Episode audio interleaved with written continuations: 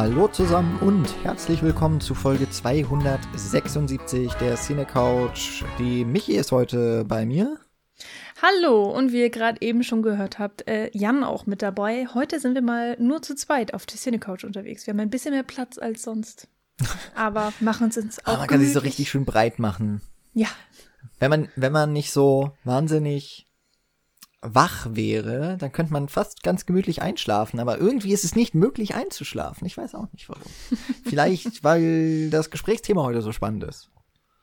Ja, hoffentlich. Äh, schauen wir mal. Wir wollen euch natürlich auch nicht in den Schlaf reden, sondern äh, hoffentlich spannungsvoll wach halten. Aber ja, wie Jan es schon angeteasert hat und wie es auch in der Beschreibung steht, heute geht's äh, um Insomnia von Christopher Nolan von 2002. Genau, wir haben uns gedacht, alle Welt, also zumindest mal so alles außer, ich glaube, China und die USA, auf jeden Fall in sehr vielen Ländern ist jetzt äh, gerade, wo wir diese Folge aufnehmen, das erste äh, lang erwartete Wochenende von Tenet, dem neuen Film von Christopher Nolan aus dem Jahr 2020, der ja äh, hier so ein bisschen zeitkapselmäßig. Wir sind im Corona-Jahr 2020. Die Kinos waren vielerorts geschlossen und äh, in Amerika sind noch sehr viele geschlossen. Und äh, anders als andere Verleiher, Disney, ähm, möchte Warner offensichtlich auf ganz, ganz großem Andrängen von Christopher Nolan das Kino retten und tut es wohl auch, so was man den, was man dem Feuilleton entnehmen kann. Deswegen haben sich alle darauf äh, gestürzt und ich glaube, äh, Tenet wird auch ganz gut angenommen, sofern es halt möglich ist. Äh, wir haben den Film aber noch nicht gesehen und irgendwie reden wir ja dann trotzdem so thematisch passend darüber. Ähm, warum wir jetzt über Insomnia sprechen, es war tatsächlich der einzige Langfilm, den ich von Christopher Nolan vorher noch nicht gesehen habe, der aber schon ewig in meinem Regal rumsteht. Also ich gehe davon aus, dass ich Insomnia damals gekauft habe. Ich habe es jetzt nicht nachgeguckt, ähm, aber nachdem ich wahrscheinlich Inception gesehen habe. Und ähm, oder, oder vielleicht auch nach The Dark Knight. Also irgendwo so da Ende der 2000er Jahre, Anfang 2010. Und wahrscheinlich habe ich ihn auch gemeinsam mit Memento gekauft. Den habe ich dann relativ früh gesehen. Und äh, bin ja nicht der Riesenfan von diesem Film. Der hätte ja 20-jähriges Jubiläum dieses Jahr, wäre also auch passend hm. irgendwie gewesen. ähm, aber Insomnia hatte ich noch nicht geguckt, obwohl er mich irgendwie immer von den Schauspielnamen sehr angesprochen hat. Jetzt bin ich aber bekanntermaßen auch nicht so der riesen Christopher Nolan-Fan. Also ich kenne jetzt bis auf Tenet tatsächlich zwar alle seine langen Filme, aber bin jetzt nicht der große Verfechter dieser, äh, ja, ist wie der Master of Blockbuster oder sowas. Äh, da da finde ich irgendwie, wird ihm immer zu viel gut geredet. Ich möchte aber auf der anderen Seite auch nicht der Riesen-Hater sein. Ähm, aber insofern war es sehr interessant, nochmal einige Jahre zurückzugehen, relativ an den Anfang seiner Karriere und sich diesen Film anzuschauen, der, glaube ich auch, so wie ich das immer mitbekommen habe, als ein dann doch relativ untypischer Christopher Nolan-Film gilt. Bin mal gespannt, ob du das dann auch so siehst. Ich würde dem zumindest in Teilen zustimmen. Da kommen wir dann aber gleich noch zu.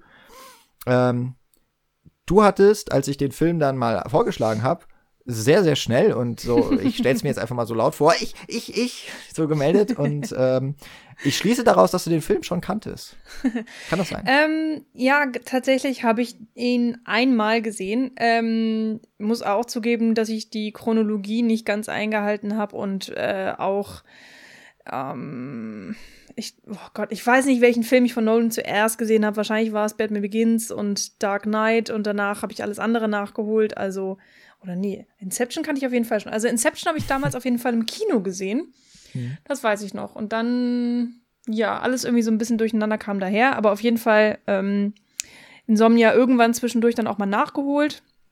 Und war vor allen Dingen interessiert an der Podcast-Idee, weil ich mich einfach so fast gar nicht an diesen Film erinnern kann, konnte und dann auch irgendwie nur so vage Erinnerungen noch hatte und wusste, okay, Al Pacino spielt da irgendwie mit und das ist ja auch generell erstmal ein sehr interessanter Schauspieler, der ähm, in den meisten Fällen auch wirklich interessante ähm, Figuren spielt und ähm, äh, ja, gerade jetzt, wo Tenet natürlich in, in aller Munde ist und alle darüber reden und ähm, auch immer mehr Analysevideos über Nolan im Internet auftauchen, was so seine Masche ist und dass er jetzt schon wieder einen Film hat, in dem Zeit eine wahnsinnig große Rolle spielt. Ähm, also fast sein ganzes Schaffenswerk wird jetzt ja mittlerweile äh, analysiert, in, inwiefern er mit Zeit spielt und macht und tut. Und das ist ja in Insomnia tatsächlich auch ein, ein Teil. Ähm, und äh, ja, da fand ich es einfach mal wieder spannend, ein bisschen zu gucken, okay, wie war denn einer seiner älteren Filme sozusagen? Und hier haben wir es ja auch ähm, mit einem, mit seinem dritten Film zu tun, hattest du ja schon gesagt, mit seinem dritten Langfilm, ähm, bei dem er dann tatsächlich auch ähm, zum ersten Mal äh, ein, ja, ein bisschen Funding gekriegt hat. Also Warner Brothers äh, steht dahinter, ähm, George Clooney und Steven Soderbergh ähm, haben sich mit eingemischt, haben ihn äh, ähm, gepitcht und das war so ein bisschen halt die Probe aufs Exempel, so ist er bereit für das große Hollywood sozusagen. Es ist also ein mittlerer Budgetfilm, der aber ein unfassbares Schauspieler ähm, Ensemble hat. Drei Oscar renommierte äh, Schauspieler, also Robin Williams, Hilary Swank und eben Al Pacino. Ähm, und äh, ja, es ist aber auch ein Remake eines mhm. ähm, dänischen norwegischen Films. Norwegischen. Oh, wusste ich doch. genau. Norwegischen Thrillers mit äh, Stellan Skarsgård. Ich glaube 97 war da mhm. rausgekommen, also fünf Jahre zuvor. Also jedenfalls die Ausstrahlungsdaten. Ähm, genau, das ist irgendwie so dieser, dieser Mix dieses Films. Nolan hat sich gerade mit, mit äh, Memento halt einen großen Namen gemacht, ist so, so ein spannender, junger, kreativer Regisseur, der sich jetzt mit so, weiß ich nicht, keine was waren das, vielleicht 50 Millionen Budget austesten durfte. Ähm, genau. Und irgendwie kann man dann ja doch mal auch so ein bisschen gucken, anhand der, der ersten Filme, der Wurzeln sozusagen, äh, ne, was hat er damals, was waren damals schon die Themen, die er interessant findet und was macht er heute noch und jetzt eben mit einem unfassbaren Budget, was er äh, bekommt, weil ja, seine Filme funktionieren. Es sind ähm, massentaugliche Filme, aber mhm. eben auch mit einem gewissen Anspruch oder einem gewissen Handwerk auf jeden Fall dahinter. Und ja, Insomnia sind so ein bisschen seine Wurzeln. Also ich meine, ich habe jetzt nicht vor, im äh, mit, mit, mit dieser Besprechung irgendwie sein ganzes Machen ähm, rückenwirkend zu erklären. Also ich habe ja auch Tenet nicht gesehen, also da können wir jetzt leider oder wollen wir auch gar nicht drauf eingehen. Das ist nicht der Sinn der Sache und das können andere wahrscheinlich dann auch noch mal viel besser. Aber ansonsten habe ich tatsächlich alle seine Filme gesehen. Ähm, wobei ich auch das Gefühl habe, dass mir dass sie mir immer weniger gefallen. also die neueren. Also äh, Interstellar bin ich nicht so richtig drauf klargekommen, habe den aber auch nur einmal gesehen. Und ansonsten ähm, bin ich tatsächlich irgendwie so ein bisschen, äh, muss ich ja gestehen, dass äh, Prestige äh, so ein bisschen irgendwie mein Liebling ist. Äh, aber das ist auch irgendwie so, so ein bisschen so ein Guilty Pleasure-Ding bei mir. Ich weiß gar nicht, warum ich den so mag, aber das ist der, den ich mit Abstand am häufigsten gesehen habe und der mir immer noch am meisten Spaß macht irgendwie. Ja. Ja, der wäre irgendwann auch mal sicherlich eine Besprechung wert, weil es ist ganz schwierig. Ähm, also der erste neuen Film, den ich im Kino geguckt habe, war definitiv auch Inception und da war ich noch Abi, also war ich noch vorm Abitur und ich würde mal sagen, jetzt so 17, 18 schnell zu beeindrucken.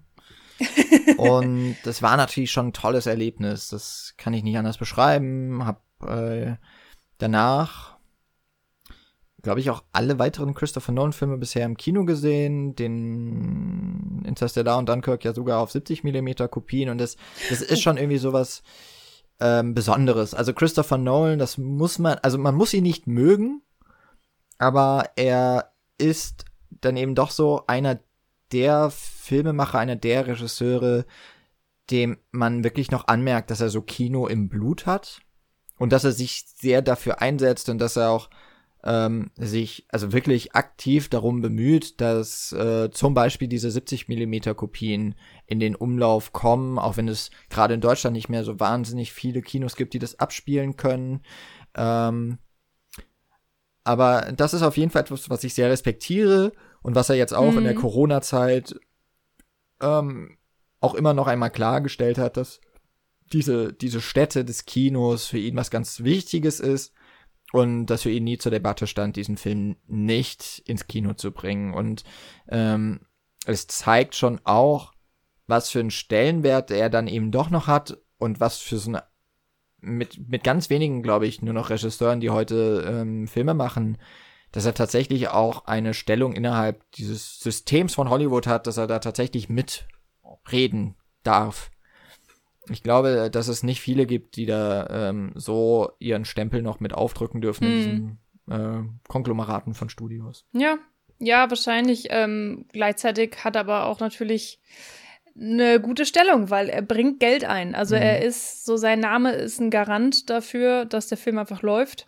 Mhm. Ähm, und das ist natürlich auch, wird immer seltener. Ähm, ja, was mir gerade noch eingefallen ist, weil du es angesprochen hast, Dunkirk, den habe ich nicht gesehen. Das ist einer dieser Filme, der mir äh, ein bisschen durchgerutscht mhm. ist. Ähm, ich weiß gar nicht genau, wie das kam. Irgendwie hatte den Nils ohne mich gesehen und dann habe ich nie jemanden gefunden, der mit mir ins Kino gehen wollte und hatte dann irgendwie keine Zeit und äh, ja. Jetzt ist er auch nicht hier in, äh, im, im Blu-ray-Regal sozusagen und deswegen habe ich ihn noch nicht äh, nachgeholt. Hm. Ähm, Schande über mein Haupt, weil der interessiert mich ja tatsächlich sehr. Das ist auch nochmal, das ist ja auch das Faszinierende. Jetzt sprechen wir doch so viel über Nolan, aber ähm, nur kurz dazu, ähm, weil er hat zwar so seine Schemen, Schemata, ähm, Sch Sch ja doch, Schemata, Schemata. ist richtig. Mhm. genau ähm, und, und irgendwie so seine Lieblingsthemen und teilweise hat er auch Lieblingsschauspieler und so eine, man kann ihm schon so, so, so eine Handschrift vielleicht nachweisen auf eine Art. Aber trotzdem experimentiert er sehr viel. Also er, mal geht er in die Sci-Fi-Richtung, mal geht er eben in die Superhelden-Ecke, mal hat er jetzt so einen Thriller oder so dieses Gedankenexperiment mit Memento oder wie auch immer man Memento beschreiben mhm. möchte. Das ist ja auch einfach schwer zu fassen. Prestige hat dann fast schon ja, so ein bisschen äh, magische äh, Anzüge. Also ähm, er ist jetzt nicht so krass nur in einer Ecke unterwegs und dann eben mit Dunkirk so ein Kriegsfilm. Ist, ähm, ja, es ist einfach spannend, dass er da sehr äh, breit aufgestellt ist, immer wieder was Neues versucht und ähm, klar, also er ist schon eher, also in dieser Thriller-Ecke fühlt er sich wohl. Alle seine mhm. Filme haben auch so einen Thriller ähm, oder auf jeden Fall extrem viele Spannungsmomente, sehr ähm, energiegeladene Stories, sage ich jetzt einfach mal. Ähm, aber nichtsdestotrotz gibt es einfach viele wechselnde Elemente, anders jetzt zum Beispiel als bei einem Hitchcock, wo man immer genau wusste, so, Hitchcock bringt den nächsten Krimi. Bis auf zwei Ausnahmen mit äh, Mr. Smith, Mr. Ja. Mrs. Smith und äh, Trouble with Harry, die dann tatsächlich mal so wirklich, und vielleicht noch so ein paar ganz frühe, wo er ja. noch nicht so seine Form gefunden hatte. Ähm, aber du hast vollkommen recht. Also, äh, jetzt haben wir doch sehr viel so über Nolan gesprochen. Kommen wir vielleicht so ein bisschen zu dem Film. Ähm, du hast schon ganz richtig gesagt, es ist ein Remake. Der Film ist 2002 erschienen, also fünf Jahre nach dem äh, Original von 97. Es ist übrigens auch der erste und bislang einzige Film, an dem Christopher Nolan nicht am Drehbuch mitgesessen hat. Das äh, wurde hier von Hilary Seitz adaptiert. Ähm, und so wie ich das verstanden habe, wurde auch Nolan quasi mehr oder weniger so reingebracht. Du hast es auch schon gesagt, George Clooney, Steven Soderbergh sind die ausführende Produzenten gewesen und haben wohl Christopher Nolan dazu gebracht in dieses Projekt und haben gesagt, hey, das ist jemand, der kann sowas umsetzen. Ähm, anhand eben vor allem von Memento, ähm, vielleicht auch so ganz bisschen noch Following, aber Memento war tatsächlich so eine Independent-Produktion, die überraschend gut ein, angekommen ist auf Festivals, bei Kritikern und daneben auch ein, äh, für seine Verhältnisse echt ein großes Publikum erreicht hat. Und mittlerweile, denke ich, auch so als Kultfilm gilt. Also mit dem wird Christopher Nolan eigentlich immer so auch, also der, der Name fällt immer, obwohl es dann doch noch ein relativ kleiner Film ist, wenn man jetzt so mal überlegt. Ähm, aber eben auch schon deutlich so zeigt, das ist ein äh, Regisseur, das hat er übrigens hier auch in einem der, der Bonus-Features so erzählt, äh, da kann man, glaube ich, auch ein bisschen streiten darüber, inwiefern das wirklich stimmt. Er hat da so mm, übertragen gesagt, ihn interessieren nicht so sehr die einfachen Geschichten, sondern halt die, die ähm, ja ein bisschen komplexer sind, äh, mehrere Ebenen aufweisen. Das ist irgendwie auch so ein typischer Marketing-Spruch. ähm, und ich würde auch sagen, es stimmt nicht so immer ganz genau, ähm, aber sei mal jetzt dahingestellt. In, in diesem Fall ist es schon so, dass ich das Gefühl habe, tatsächlich der ähm, relativ simple Plot bietet dann doch zumindest über die Charaktere noch so ein wenig mehr Tiefe. Ähm, ganz kurz eben, worum geht es? Ähm, der Film spielt in einer kleinen fiktiven Stadt im nördlichen Alaska. Dort ist ein ähm, ein Mädchen ein, oder eine junge Frau ähm, tot aufgefunden worden. Es ist sicher, äh, dass es sich um einen Mord handelt und weil die Polizei sich für diesen Fall nicht gewappnet sieht, wird ein Spezialist aus, oder werden zwei Spezialisten aus Los Angeles eingeflogen. Einer davon ist äh, Will Dormer, gespielt von Al Pacino. Und der ähm, wird mit seinen Methoden eben dazu, dafür sorgen, dass dieser Fall auch gelöst wird. Das kann man schon mal sagen. Ähm, der kommt aber nicht unbefleckt quasi in dieses abgelegene Städtchen, sondern ähm, hat zu Hause in LA einen ja, also in Internal Affairs, also es, es gibt interne Untersuchungen über einen seiner vorherigen Fälle. Und ähm, zusätzlich, also da hat er schon mal Stress. Sieht doch schon am Anfang ziemlich fertig aus, muss man sagen. Und äh, es wird nicht besser, denn in dieser Jahreszeit wird es in der Stadt nie dunkel. Die Sonne geht nicht unter. Ähm, und das macht dann ähm, letztlich auch so den Titel aus. Das Insomnia heißt ja Schlaflosigkeit oder Schlaflos. Das ist dann noch der deutsche Untertitel dieses Films. Und äh, ja, diese Figur Dorma wird im Laufe des Films nicht viel schlafen und entsprechend werden seine Wahrnehmungen immer trügerischer ähm, und die, die Lösung des Falles dadurch auch oder oder die, die Verzickungen, die sich so ergeben, werden nicht einfacher. Ähm, ja, das ist so grundsätzlich, worum es geht. Äh, Hilary Swank spielt hier eine junge Polizistin, die sich noch so ihre Sporen verdienen muss. Ein großer Fan ist von Will Dormer. Ähm, und ich glaube, man kann das eigentlich relativ, man kann das schon recht Spoiler, quasi spoilerfrei sagen, weil irgendwie ist es schon auf dem Plakat ziemlich eindeutig, zumindest auf dem, oder auf dem DVD-Cover, das ich habe. Ähm, Robin Williams spielt den Mörder. Ähm, das, ja. Da wird auch jetzt nicht lange großen Rätsel drum gemacht, obwohl es sehr lange dauert, bis er auftritt. Ähm, und es sicherlich auch so ein bisschen gegen den Typ gecastet ist. Ähm, also auch da ist vielleicht schon ganz interessant, darüber zu sprechen.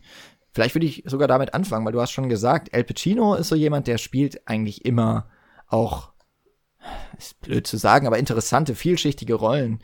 Ähm, wie, wie, also ich fand irgendwie Will Dormer passt sehr gut zu ihm, dieser, dieser Cop. Ähm, mhm. Obwohl er natürlich auch viel für so, so Gangsterrollen bekannt geworden ist. Ja, Scarface, ähm, Carlito und so. Ähm, wie, wie, ähm, hast du das so gesehen? Also El Pacino total das, was man von ihm erwartet, oder? Ja, auf jeden Fall. Also mm, gerade dieses, ja, was er mitbringt, dass er, ne, er ist natürlich auch einfach, äh, der Schauspieler an sich ist ein bisschen älter, die Figur ist auch ein bisschen älter, aber El Pacino ist halt auch, ja, der ist so ein bisschen abgewrackt, also, mm, oder beziehungsweise man hat das Gefühl, der hat einfach sehr, sehr viel erlebt. Mhm. Und ich finde, das bringt er eigentlich zu jeder Sekunde sehr gut rüber. Einerseits, wenn er dann tatsächlich ähm, im Zusammenspiel mit äh, Hilary Swank, also ich glaube, Elle, oh Gott, wie heißt sie? Alice? Nee. Ellie. Mhm. Ellie, genau. Im Zusammenspiel mit ihr ist er ja so ein bisschen die Mentorfigur und er bringt ihr auch so ein bisschen bei. Und äh, auf der anderen Seite ähm, hat, hadert er eben mit seiner Vergangenheit. Ähm, ähm, dadurch, damit so mit der Frage auch, ist ein guter Kopf, ein böser Kopf, also diese, ähm, diese Zwiste, die er mit sich selbst hat, ähm, spielt er sehr gut und, und es ist alles, ja, tiefschichtig, es ist nicht, ähm, man kann es ja auch sehr oberflächlich halten, aber hier ist es einerseits sehr eng in die Geschichte mit eingewoben, aber eben auch gleichzeitig in, in seinen Spiel ähm, eben auch, wie er den anderen Polizisten gegenüber auftritt, welche Entscheidungen er fällt, äh, ob ihm diese Entscheidung leicht fällt oder schwer fällt. Also das ist alles ähm, extrem glaubwürdig geschauspielert. Also gerade so in, im ersten Drittel gibt es ja auch die Szene mit seinem Partner, wo er im Hotel ankommt und der Partner ähm, Also Hep Eckert, gespielt von Martin Donovan, mhm. ähm, die ja eben zusammen aus LA angekommen sind, sagt ihm, äh, dass er einen Deal eingehen wird mit der internen Untersuchung daheim sozusagen, äh, weil er irgendwie seine Familie und sich selbst schützen möchte und er ist ja noch ein bisschen jünger auch als, ähm, äh, als Dormer. eben der Dormer mhm. und hat einen, ja, möchte eben noch 20, 30 Jahre in diesem Feld weiterarbeiten, un unbefleckt sozusagen. Und ähm, Dorma ist dann eben auf der anderen Seite und sagt so, ey, ich habe irgendwie hier einen kompletten Ruf zu verlieren und wenn du den Deal eingehst, dann äh, droht die Innere, mich komplett auseinanderzunehmen und äh, alle meine Fälle aus den letzten 30 Jahren werden auf den Kopf gestellt. So, willst du das? Das ist irgendwie, da sind ja viele interessante Momente und, und Kontraste irgendwie von oder Zusammenspiele zwischen ihm und anderen Charakteren drin, die irgendwie auch einfach ja zeigen, dass er ähm, eine, eine etwas befleckte Weste vielleicht hat, aber auch einerseits einfach sehr viel erlebt hat. Er weiß, wie das System funktioniert, hat aber auch irgendwie Probleme mit dem System umzugehen, weil er die Fehler ganz genau kennt und eigentlich die Fehler gerne umgehen möchte oder mh, sich ähm, Probleme hat einzugestehen, dass er die Fehler ähm, ja nicht ausmerzen kann. Hm. Ähm, und da stecken viele schöne Sachen drin und je länger der, der Film natürlich geht und je schlafloser er umherwandelt ähm, und je, je kleiner seine Augen werden, das ähm, ist tatsächlich alles schön geschauspielert und nicht auf eine ja lächerliche Art und Weise oder übertriebene Art, sondern das ist alles mit sehr viel Fingerspitzengefühl, was jetzt mit Sicherheit nicht jeder Schauspieler einfach mal so einigermaßen leichtfertig ähm, dargestellt hätte, denke ich hm. mir.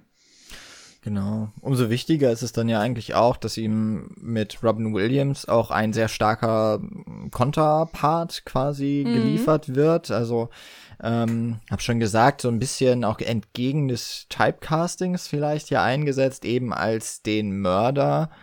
Ähm, Robin Williams ist ja nun mal eher bekannt für seinen komödiantischen Stil, aber irgendwie ist er auch so eine Art Chamäleon, also er hat ja durchaus auch schon ernstere Rollen gespielt, auch zu dem Zeitpunkt, ähm, wobei ich mir jetzt gar nicht sicher bin, ob dieser Awakening heißt er, glaube ich, oder? Gibt mm. so einen, mhm. äh, ob der vorher war, ähm, aber natürlich auf jeden Fall äh, Good Morning Vietnam. Gut, da ist er auch eine, eine witziger, eine humorvolle Figur, aber es ist ja trotzdem auch ein ähm, eigentlich eine dramatische Geschichte. Ähm, und oh Gott, wie heißt jetzt wieder der natürlich auch, wo er der Lehrer, äh, der Lehrer ist? Captain, äh, Captain. Club der Club der toten Dichter, genau. Ja. Deadman's Society. Dead, ne, Dead, nee, Poets. Was? Dead Poet Society?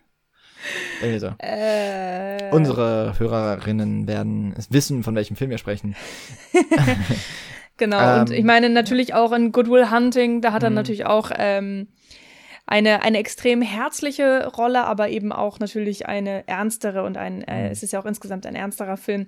Aber ähm, hier ist er ja nicht nur ernst, sondern vor allen Dingen der Bösewicht, ähm, der, der, der komplette Antagonist, ähm, ein, ein erwachsener Mann, ich weiß gar nicht, meinetwegen Mitte, Mitte, Ende 40 oder was er hier in dem Film ist, ähm, der eine 17-jährige Schülerin ermordet hat ähm, und das auch eiskalt, also er hat's, er sagt, er hat es nicht geplant, aber er hat das auf jeden Fall dann eiskalt vertuscht und hat auch ähm, die Nerven, um El Pacino zu manipulieren und ähm, oder Will Dormer eben besser gesagt und seinen Mord zu vertuschen beziehungsweise fast schon dafür zu sorgen, ähm, dass jemand anderes dafür in den Knast mhm. geht und was das angeht, also die Antagonistenrollen bei Robin Williams, die halten sich wirklich extrem begrenzt. Also das Einzige, was man da eigentlich noch so finden kann, wenn ich jetzt nicht so total irgendwas überschauen habe, ist ja eigentlich One Hour Photo. Gleiches der, Jahr. Mhm. Ja, interessanterweise im gleichen Jahr rausgekommen ist. Also da hat er wirklich mal einen kompletten 180-Grad-Wechsel hingelegt, weil er da ja auch, ähm, ja, ja schon ein Antagonist, ne? Man muss es ja mhm. nicht schön reden, ist. Und ansonsten, du hast es schon gesagt, er ist ein Chamäleon, er ist wahnsinnig vielfältig und er zeigt hier auch in Insomnia, mm, dass er auch solche Rollen stemmen kann. Also, dass er nicht in diese eine Ecke gepresst werden muss.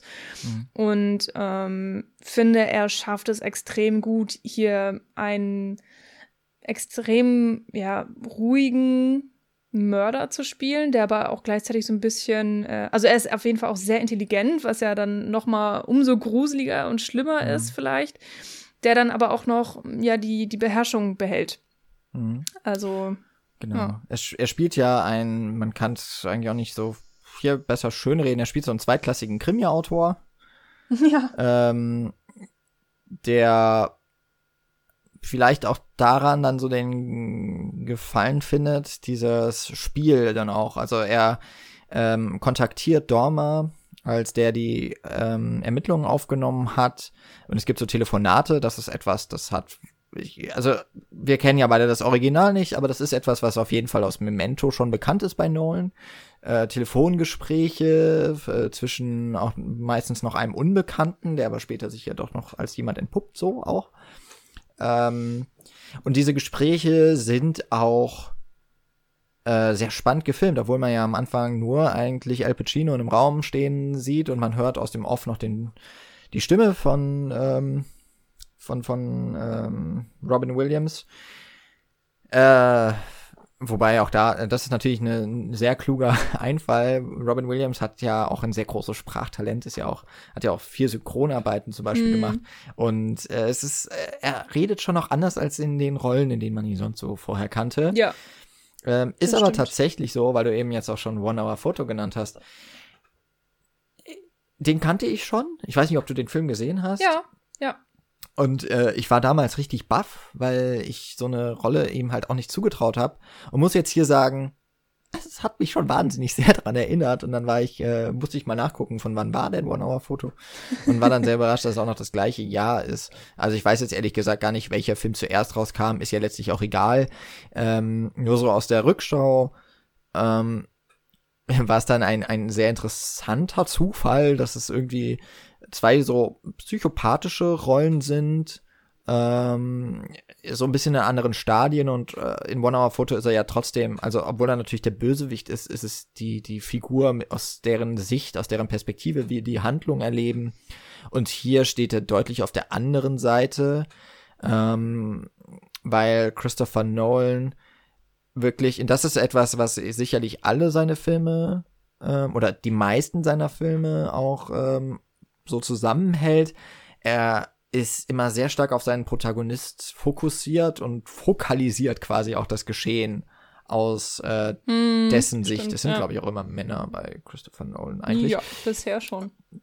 Also er löst sich mittlerweile immer auch mal mehr davon, aber also gerade in, in Dunkirk gibt es natürlich mehrere Protagonisten, da ist es, äh, da ist es vielleicht nicht mehr ganz so stark ausgeprägt, aber hier ist es schon sehr klar, Al Pacino ist unser, unser Anker und es ist eine, eine Person, die mit zunehmender Zeit, wir haben es jetzt schon erwähnt, sie, die, die, der Dormer schläft nicht und wird dadurch auch immer unzuverlässiger. Und damit spielt Nolan dann auch und versucht diese Müdigkeit auch dieser Müdigkeit auch Ausdruck zu verleihen und macht das teilweise auch wirklich sehr, sehr ähm, visuelle Art und Weise, auch also wirklich so, dass, dass man so aus quasi den Augen von El Pacino sieht, ohne dass das jetzt so wahnsinnig stark ähm, gezeigt werden würde. Also es gibt nicht den, den Schnitt auf sein Gesicht und dann gibt es irgendwie so einen, den, den Schwenk, wie, wie Al Pacino den Blick schweifen lässt, sondern es gibt so Montagen, äh, wo alles langsam abläuft, alles so gedämpft auch zu hören ist, äh, wo wie klar ist, dass er auf sehr viele Details achtet, aber das, was ihm halt dann fehlt in diesen Momenten, ist der Fokus. Also, dass es auch so nebensächliche Dinge sind, die alle nichts miteinander zu tun haben, wohingegen man in der ersten Szene ihn am ist es der Tatort? Nee, es ist noch nicht der Tatort, wo man ihn sieht. Aber wo er, äh, genau die Leiche, die er so betrachtet und ganz genau die Punkte ausmacht, die wichtig sind.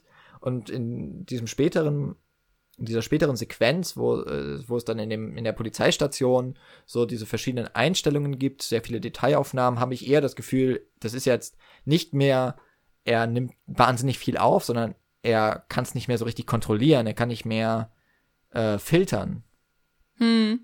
Und äh, verliert seine Konzentration auch mit der, mit, Dauer, mit der Dauer.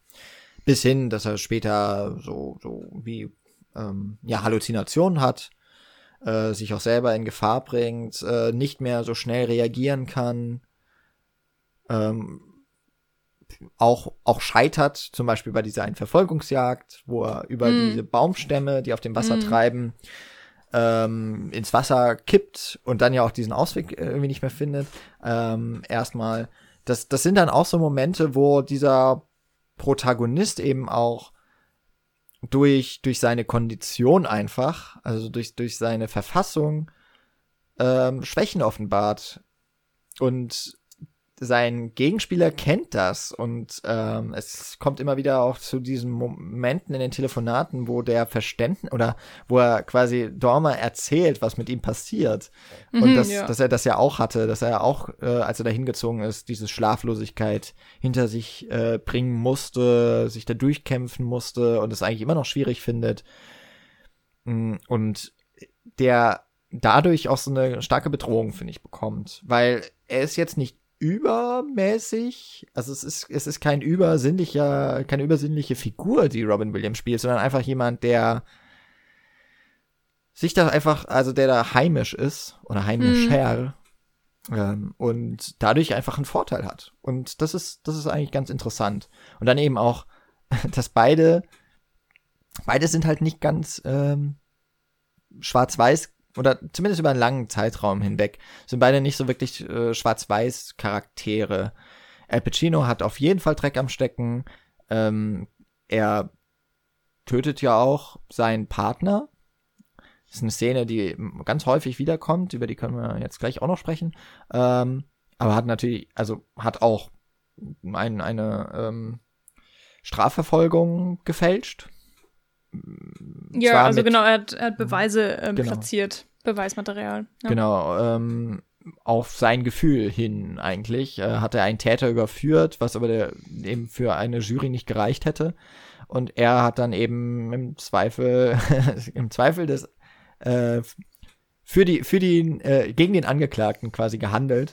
Und ähm, das ist etwas, was vielleicht äh, im Sinne von Gerechtigkeit ähm, richtig auch erscheint, aber eben für einen Polizisten eigentlich auch ein No-Go ist. Mhm. Ähm, ja. ja. bleiben wir vielleicht noch ganz kurz bei, bei den äh, Anrufen, von denen du mhm. gesprochen hast, weil das wirklich ähm, hier fand ich fast auch eins der interessantesten Sachen am Film ist, weil wir haben ja einen ziemlich klaren Krimi am Anfang. Also, ne, du hast die Cops, die in eine Stadt reinkommen, erstmal die Lage sondieren und dann merkst du schon, ah, okay, hier sind irgendwie alle so ein bisschen kleinotenmäßig unterwegs und jetzt kommen hier die großen äh, LA-Cops sozusagen mhm. mit ihrer ganzen Erfahrung, ähm, die man eben aus Büchern auch nicht sich anlesen kann. Ein typischer ähm, Whodunit eigentlich genau. am Anfang, ja tatsächlich, dann kommen so die ersten Clues, ähm, dann kommen sofort irgendwelche Anweisungen, was getan werden muss, die ja tatsächlich auch fruchten. Ähm, dann haben wir diese Szene eben im Wald mit der äh, Cabin, äh, mhm. was ja tatsächlich auch eine Strategie ist, dass ähm, ja, die funktioniert, weil ähm, Robin Williams oder äh, Will, oh Gott, nee, nicht Will Walter, äh, Walter, Walter, Finch, Finch genau. genau. Weil Walter Finch ja tatsächlich auch äh, auftaucht, so wie, wie geplant sozusagen und eigentlich hätte überführt werden können, hat dann eben nicht funktioniert, weil doch ein bisschen schlauer sozusagen oder hat sich seinen Weg freigekämpft. Naja, wie auch immer. Also am Anfang so ziemlich gut, die erste Hälfte ist es halt wirklich so ein klassischer krimi whodunit die Inspektor kommen rein und versuchen irgendwie einfach den Bösewicht zu jagen. Und dann, sobald Walter Finch Kontakt aufnimmt mit äh, Will Dormer, kippt es tatsächlich eher in so ein Psychospiel und in mhm. so ein Psychothriller und es geht gar nicht mehr unbedingt ähm, darum, dass man den Bösewicht findet, weil äh, Will Dormer weiß, wer der Bösewicht ist und wir wissen es auch. Ähm, es ist dann halt eher noch die Frage, so kriegt Will Dormer das tatsächlich hin, ihn zu fassen, weil das, er würde es eigentlich nur schaffen, indem er sich selbst diskreditiert oder indem er selbst seine eigenen Lügen aufdeckt und ähm, höchstwahrscheinlich, also mal mindestens seine Karriere in den Sand setzt, ähm, im schlimmsten Fall aber tatsächlich ja vielleicht auch im Gefängnis landet. Mhm. Auf jeden Fall dürfte er nie wieder Polizist sein. Das ist ja irgendwie eigentlich auch so sein komplettes Dasein. Und äh, damit rechtfertigt er ja auch seine ganzen Taten. Und wenn er kein Polizist mehr ist, wie will er dann seine ganze Vergangenheit und sein ganzes Ich äh, rechtfertigen? Und das ist ähm, ein extrem interessanter Kniff, finde ich, der hier gemacht wird. Und ähm, du hast es auch schon ein bisschen angesprochen. Ähm, Walter ist äh, ja äh, ist jetzt nicht so ganz der typische Bösewicht vielleicht, mit dem man rechnet. Und in diesen Telefonaten redet er ja auch ganz immer oft so von wir und äh, was wir nicht alles schon getan haben und überhaupt, wir müssen zusammenarbeiten. Ja, du verstehst mich ja und ich verstehe dich ja auch und äh, wir kriegen das alles total unter Kontrolle. Ähm, und er schafft es ja wirklich dadurch, dass er ähm, mitbekommen hat, wie Will äh, seinen Partner getötet hat. Ähm, und dieser eben auch versucht zu vertuschen, schafft er es, ihn in seine Gewalt zu bringen. Ähm, und tatsächlich ja Will dann auch dazu zu bringen, dass er erstmal das Spiel von Walter mitspielt, indem er mhm. dann ähm, ihn zum Beispiel nicht sofort festnimmt und nicht die Anrufe verfolgen lässt oder so, sondern ihn einfach erstmal machen lässt. Er versucht ihn auf eigene Faust ähm, ja, gefangen zu nehmen oder naja, ihn zu jagen, ja mal auf jeden Fall. Und als er merkt, okay, das funktioniert einfach nicht äh, und sie sich dann ja letztendlich treffen, ähm, ist er so äh, verzweifelt und vielleicht kommt da seine Schlaflosigkeit eben auch mit rein, dass er sich erstmal so ein bisschen auf den Deal von Walter einlässt und ähm, dann versuchen sie ja, ähm, oder auf jeden Fall Walter versucht es, den Blick der anderen Polizisten auf Randy ähm, als möglichen Mörder zu ähm, umzulenken. Mhm. Randy ist eben der äh, oder war der der Freund von von einem getöteten Mädchen. Die hieß, glaube ich, Kay oder so. Mhm. Name, den ich immer wieder super weird fand. Ähm, und er hat sie eben auch geschlagen und deswegen ist er natürlich irgendwie auch ein sehr dankbarer, äh, dankbares schwarzes Schaf, jedenfalls für Walter. Und das hatte ich auch echt nicht mehr ähm, auf dem Schirm, dass, dass Walter Will so krass unter Kontrolle hatte und dass er es echt geschafft hat, mit den in wenigen Informationen, die er hatte, ihn so extrem in Bedrängnis zu bringen. Auch mit so einer, ja, Intelligenz, die er einfach hat und, und so eine, so eine Beherrschtheit, ähm, dass Will da gar nicht gegen ankam, weil eigentlich ist er ja schon ein gewiefter Kopf. Mhm. Und es gibt ja auch die Szene am Anfang des Films zwischen ihm und Randy, wo er eben Randy klar macht, so, ey, mit, mit deiner Masche, die du hier als harter Junge bringst, musst du mir gar nicht erst ankommen. So, ich weiß bestimmte Sachen, ich habe schon sehr viel erlebt, du kannst mir nichts vormachen. Und hier merken wir eben, Walter ist ihm ebenbürtig. Ähm, denn er schafft es, ihn ähm, ja, runterzudrücken und äh, dass er nach seiner Pfeife tanzt. Das ist ein, ein wahnsinnig interessantes Machtspiel, was ich so in der Form tatsächlich extrem selten gesehen habe. Außer vielleicht ein bisschen auch in äh, The Dark Knight zwischen dem mhm. Joker und dem Batman. Ja, weil man ja. da auch eigentlich das Gefühl hat, die sind ziemlich ebenbürtige Gegner. Batman ähm, ist dem Joker so ein bisschen ausgeliefert, weil der Joker einfach perfekt seine Stärken und Schwächen kennt und die genau gegen ihn einzusetzen scheint, äh, zu wissen scheint. Ähm, und hier haben wir das alles sozusagen in der kleinen Form, im, im, im fast äh, ja normalen Leben könnte man meinen, also in einer, in einer mehr in der Realität ähm, angesetzt mit diesem äh, ja sehr intelligenten, perfiden äh, Schriftstellermörder und eben einem LA-Cop. Mhm. Ähm, ich werde ich werd am Ende noch, wenn es dann auch so ein bisschen kritischere Stimmen wahrscheinlich gibt, werde ich noch ein anderes Beispiel nennen. Also ich finde das äh, ganz interessant, weil ich musste bei dem Film an zwei andere Filme denken. Einmal eben One Hour Photo, über den anderen, das sage ich dann später. Aber dass du The Dark Knight hier mit reinbringst, das ist natürlich ähm, auch insofern ganz, ganz stark, weil es tatsächlich so eine Verbindung ist, natürlich auch im Werk von Nolan, dass er gerne diese gegensätzlichen Paare deren Stärken und Schwächen quasi immer gespiegelt werden. Ich meine, das ist was ganz Normales, dass man dem Protagonisten einen Antagonisten entgegenstellt, der oder die ähm, natürlich genau das, das Gegenteil sind, weil da ergeben sich die meisten Reibungen und die meisten Konfliktpunkte. Ähm, wodurch man dann eben auch den Protagonisten darüber, über die Antagonisten auch emporsteigen kann, als auch die moralischen Sieger quasi. Ähm, aber das ist auch etwas, was Nolan hier auf jeden Fall gerne macht. Ist äh, und auch hier ziemlich gut, tatsächlich. Hat er aber eben auch zwei super fähige und auch komplett unterschiedliche Schauspieler. Weil Al Pacino so der typische Method Actor ist Und wir haben es vorhin schon gesagt, Robin Williams ist so der, das Chamäleon, das, der dreht so frei, ja. Also der, der, der ist ja auch nicht kontrollierbar normalerweise ja. am Set. Also, ähm, oder auch im Synchronstudio, wie man aus äh, seiner Vertonung zu Al Aladdin als Genie sich gerne mal äh, informieren kann, wie das so passiert ist. ähm, ich finde ähm, ich wollte ja eigentlich schon über auch über diese Szene da im Nebel sprechen, aber da, das würde ich gerade noch mal kurz zurückstellen, weil ich den Punkt von dir noch mal aufnehmen oder aufgreifen möchte.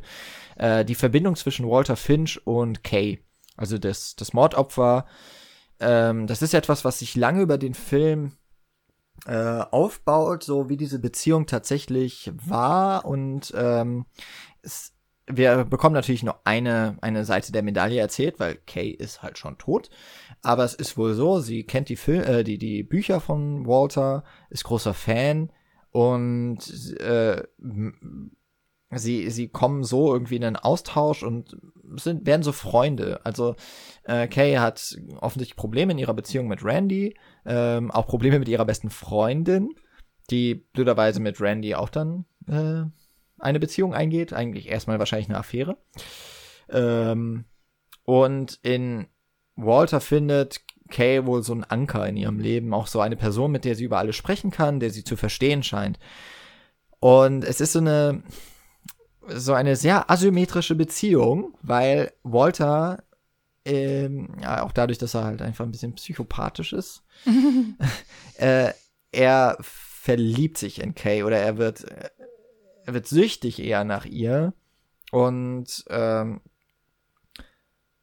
ja, handelt so, wie ein Erwachsener auch nicht mit einer Minderjährigen handeln sollte.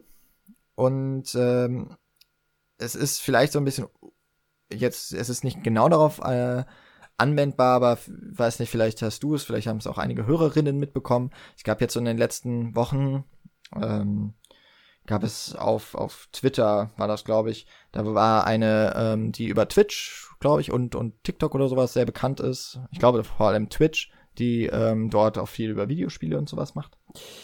Äh, und die wurde wohl von einem ihrer Fans ähm, quasi dauerhaft belästigt und bis äh, es halt auch dahin ging, dass sie mal wirklich öffentlich gesagt hat, das ist halt nicht mehr in Ordnung so.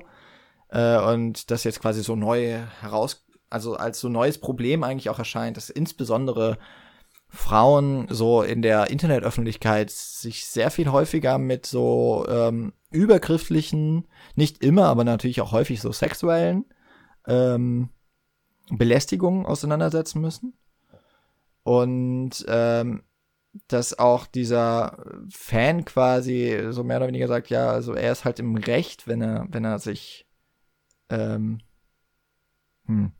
Also, dass er sie so äh, auch, auch ähm, immer wieder anspricht und so weiter, das ist also quasi für ihn so sein Ausdruck seiner, seines Fantums. Aber für sie ist es halt mhm. Belästigung und das, äh, das nicht einzusehen, ähm, ist halt dann, dann schon irgendwie ein, ein großes Problem.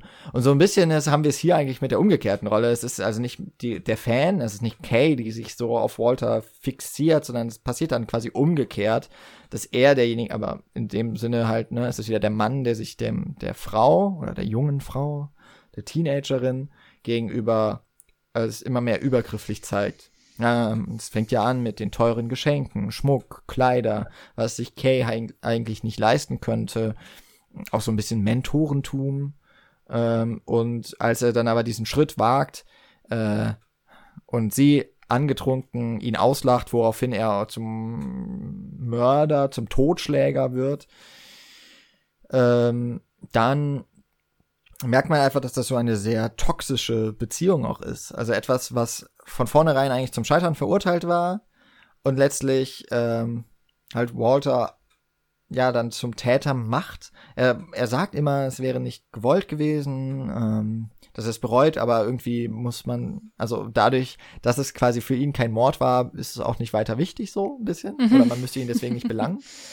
ähm, und ich finde, dass es dann relativ lange tatsächlich der Film schafft, aus ihm so einen, schon eine menschliche Figur zu machen. Es endet dann aber im Finale. Ich finde, da wird es dann irgendwie ganz, dann wird es eben doch dieses schwarz ohne so ein richtiges Weiß dem entgegenzusetzen, mhm. außer vielleicht mit der relativ dann doch kleinen Rolle von Hilary Swank. ähm, dass, dass er dann doch irgendwie so wie ein Monster wird, finde ich. Ja. Ähm, also ja. Ähm, er schafft es halt sehr gut, sich die ganze Zeit selbst zu erklären. Also er sagt, ähm, also erstmal sagt er ja natürlich die ganze Zeit, ähm, er hat Kay ähm, aus, es war ein Unfall, dass er sie umgebracht hat und er mhm. erzählt auch ganz lange überhaupt gar nicht, was überhaupt passiert ist und irgendwann sagt er dann ja, ähm, ne, er hatte dann, weiß ich nicht, sie, sie ist zu ihm gelaufen, nachdem irgendwas mit ihrem Freund passiert ist, ich weiß gar nicht mehr was. Und dann ähm, hat er sie eben sozusagen beruhigen wollen, beschützen wollen, hat dann anscheinend eine Erektion bekommen, was äh, Kay überhaupt nicht verstehen konnte und sehr lustig fand. Und ähm, ihr Lachen hat ihn dann dazu gebracht, äh, dass er sie zum Schweigen bringen wollte. Und äh, ja, Schläge ist sie ja sowieso gewohnt. Wahrscheinlich hat sie es ja sogar gemocht, weil sie hat sich ja nie beschwert, wenn ihr mhm. Freund sie geschlagen hat, sondern sie hat es einfach nur hingenommen. Also ist das ja auch irgendwie voll in Ordnung. Und dann hatte er ja auch so Angst gekriegt und ähm, er hatte ja sowieso auch mehr Angst als Kay und dann auf einmal war sie tot. Und mhm. ja, also zu allem hat er immer eine Erklärung, warum es nicht an ihm liegt und dass er ja auch gar nicht anders hätte handeln können und überhaupt. Ähm, äh, so, man muss ja auch gar nicht weiter drüber reden. Und ähm, er ist dann ja auch schlau genug, seine kompletten mh, hm, Spuren zu verwischen und ähm, wäre, hätte er nicht tatsächlich diesen Fehler gemacht und wäre da zur, zur Kabine gelaufen, ähm, dann hätte es auch gut sein können, dass ihn nie jemand gekriegt hätte. Mhm. Beziehungsweise ähm, wenn das Buch nicht in ihrem Rucksack gefunden worden wäre. Ja, genau. Mhm. Zum Beispiel das auch. Also es sind die ganz kleinen Dinge, die ihn dann letztendlich überführen. Aber diese kleinen Dinge und, und ähm, das ist irgendwie auch so das Schöne an dem Film, dass ganz viele Sachen in irgendeiner Form mehrfach aufgegriffen werden und das hier ist so ein Beispiel davon. Ähm, wenn das vor Gericht gegangen wäre, wäre das auch einer dieser Fälle gewesen, wo es nicht genug ähm, handfeste Beweise gegeben hätte. Es wären alles nur so Indizien. Ähm, du hattest eben keine DNA-Spuren, mhm. keine Zeugen keine ja, Schriftstücke oder so. Also klar, du kannst beweisen, dass die äh, Kay und der Walter Kontakt miteinander hatten, aber nicht in welcher Form und ob das jetzt ähm, ja über das Normale hinausging oder nicht. Ähm, ja, und wahrscheinlich, wenn es vor Gericht gegangen wäre, dann wäre das wieder einer dieser Fälle gewesen, wo der Mörder frei davonkommt, äh, weil man ihm nichts hätte nachweisen können. Genauso wie es eben bei dem Fall war, von dem Will ganz am Ende des Films mhm. erzählt, wo er eben die Beweise platziert hat, damit eben der Mörder ins Gefängnis kommt. Also ist natürlich nicht bewiesen, er sagt, das war der Mörder, mhm. äh, was auch wieder sehr eine sehr schwierige Situation ist, weil er eben sagt, ja, ich kenne die halt, so, ich habe den ins in die Augen geblickt und wenn ich einem äh, Mörder in die Augen blicke, dann weiß ich, er ist einer, so was auch mhm. ähm, natürlich für sich eine extrem schwierige Aussage ist ähm, und ihn auch als Charakter definiert und auch ja als schwierigen Polizisten, sage ich jetzt mal. Ähm, naja, aber das, das sind eben so viele Sachen, die in irgendeiner Form doppelt in diesem Film auftauchen, manchmal nur angedeutet und äh, ja, so weiter und so fort. Mhm. Ja. Ähm, genau, ach so, da war ich, genau. Also er, ähm, er weist die Schuld immer komplett von sich und das macht er tatsächlich mit Will ja genauso. Mhm. Er sagt Will die ganze Zeit, er ist, ähm, also das, das System ist schuld daran, dass er so ist, wie er ist. Er ist ein, ein guter Mensch, aber das System ist ja so böse und es, es zwingt ihn, das zu tun. Es zwingt ihn, äh, ein Kopf zu sein, ähm, der eben lügt, der seine Fehler vertuscht weil mhm. ähm, so das System kommt mit der Wahrheit nicht klar oder wie auch immer. Also er, er dreht sich wirklich alles genauso, wie es ihm gefällt und äh, wie es wie es für ihn funktioniert und deswegen hat er auch keine Schuldgefühle, was den Mord angeht oder ähm, deswegen plant er dann auch am Ende des Films Ellie, also Hilary Swank, mhm. umzubringen, um seine Taten weiterhin zu vertuschen, weil die nämlich ähm, ihm auf den Spuren ist und eben auch Will und das alles sozusagen äh, ins, in Gefahr bringt und ähm, das macht eben seine, ja, wie soll man das sagen? Also er, du hast schon irgendwie Psycho Psychopathen zwischendurch mhm. fallen lassen. Ich weiß nicht genau, was die Definitionen eines Psychopathen sind, aber es ist auf jeden Fall eine, eine krankhafte Denkweise, die da dem äh, Walter eben zugrunde liegt und ähm, Will sagt ja dann auch zwischendurch so von wegen, ja, du, du hast zehn Minuten gebraucht. Irgendwie zehn Minuten mhm. war ihr Todeskampf, bis sie endlich gestorben ist. Und du sagst, so, das, das war, ein weiß ich nicht, war ein Unfall und weil ja. du kurz mal eben Angst hattest, so und. Ja, das ist alles extrem spannend. Also mir, mir gefällt das sehr, dass es so, also ja, irgendwie gut geschrieben ist, finde ich. Mhm. Es ist ähm, das, was ja quasi auch zentral wird dann in diesen Telefonaten, ist ja, dass Walter die den äh, Tod von ähm, wie heißt er wieder? Hap, also von äh, Will Dormers Partner in diesem Nebel.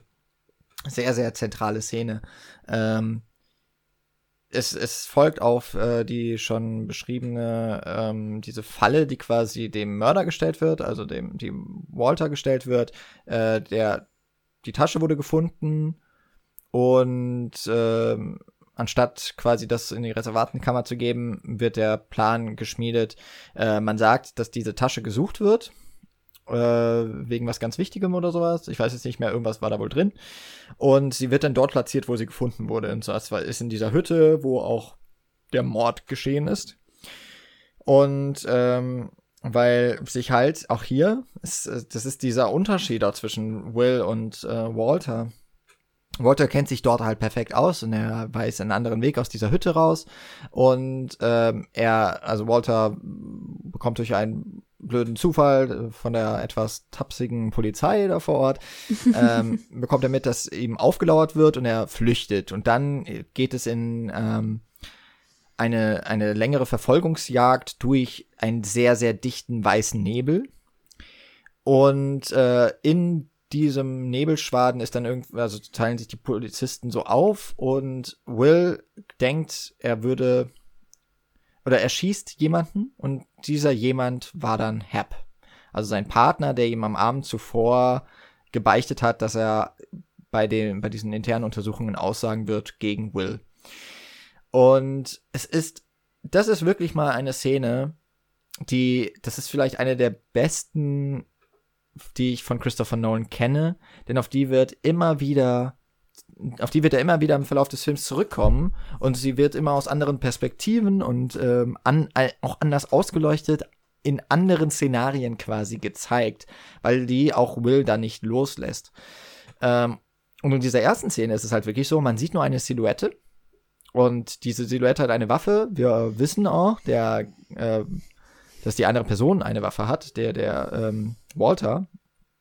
Und äh, Will schießt und läuft dann hin und dann sieht er, okay, das war Hap. Und man sieht, glaube ich, dann noch, dann noch im Hintergrund, dass nur eine andere Silhouette wegläuft. Und das war halt Walter. Und der hat diesen Schuss, hat diesen Unfall, wie dann auf jeden Fall Walter sagt, ähm, hat ihn, äh, hat ihn ja gesehen, hat ihn beobachtet als einziger. Und äh, dann geht ja quasi so dieser zweite Plotstrang weiter. Es gibt ja auf der einen Seite da noch diesen Whodunit, der sich dann quasi auflöst in dieses Katz- und Maus-Spiel, das dann folgt äh, zwischen Will und Walter. Und der Hintergrund, also diesem Subplot, das ist die Vergangenheit von Will, ähm, die, die Probleme, die er mitbringt und dass darauf dann äh, auch irgendwie eine logische Weiterentwicklung dieser Geschichte wird. Er bringt dieses, den, ähm, ja, Whistleblower nenne ich ihn jetzt mal, bringt Hap um und vertuscht es. Und zwar, ähm, denkt man am Anfang noch, weil es halt zum einen blöd aussieht, wenn er, äh, wenn er auf einen Kollegen geschossen hat. Und mehr und mehr in den, in den Wiederholungen dieser Szene, in diesem Zurückdenken, aber auch in den Telefonaten dann vor allem mit Walter, stellt sich immer mehr die Frage, wusste Will vielleicht, auf wen er schießt? Weil es dann später auch Szenen gibt, da ist dann das Gesicht von Hap deutlich erkennbar und erst dann fällt der Schuss. Ähm, also war es ein Unfall, wo dann Walter immer Will beschwichtigt und sagt, das war ja auch nur ein Unfall. Genauso wie bei mir und Kay. Verstehst du? Wir, wir, wir bonden hier gerade, wir sind eigentlich auf der gleichen Seite und wir helfen uns jetzt gegenseitig. ähm, und Will versucht aber ja währenddessen noch Walter diesen Mord mit anzuhängen. Oder diesen Tod, Todesfall.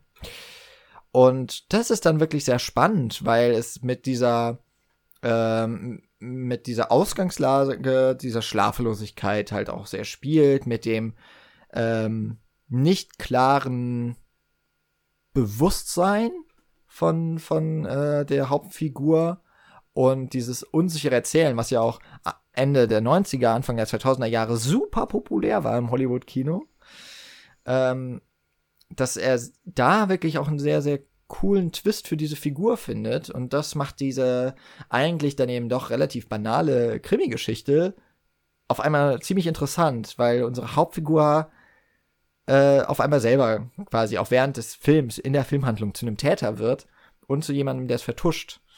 Ähm, aber wir trotzdem mit ihm mitfiebern. Das ist, äh, mhm. das ist mhm. wirklich sehr, sehr gut gemacht und nicht mhm. nur unbedingt gut geschrieben, sondern ich finde auch dadurch, wie diese Szene immer wieder beleuchtet wird und auch, dass Will, also am Ende gibt's gar nicht so die richtige Auflösung. Auch was ganz typisch für Christopher Nolan, dass mhm. er irgendwie so Sachen nicht ganz eindeutig macht. Aber hier finde ich, passt es auch perfekt rein, weil ja.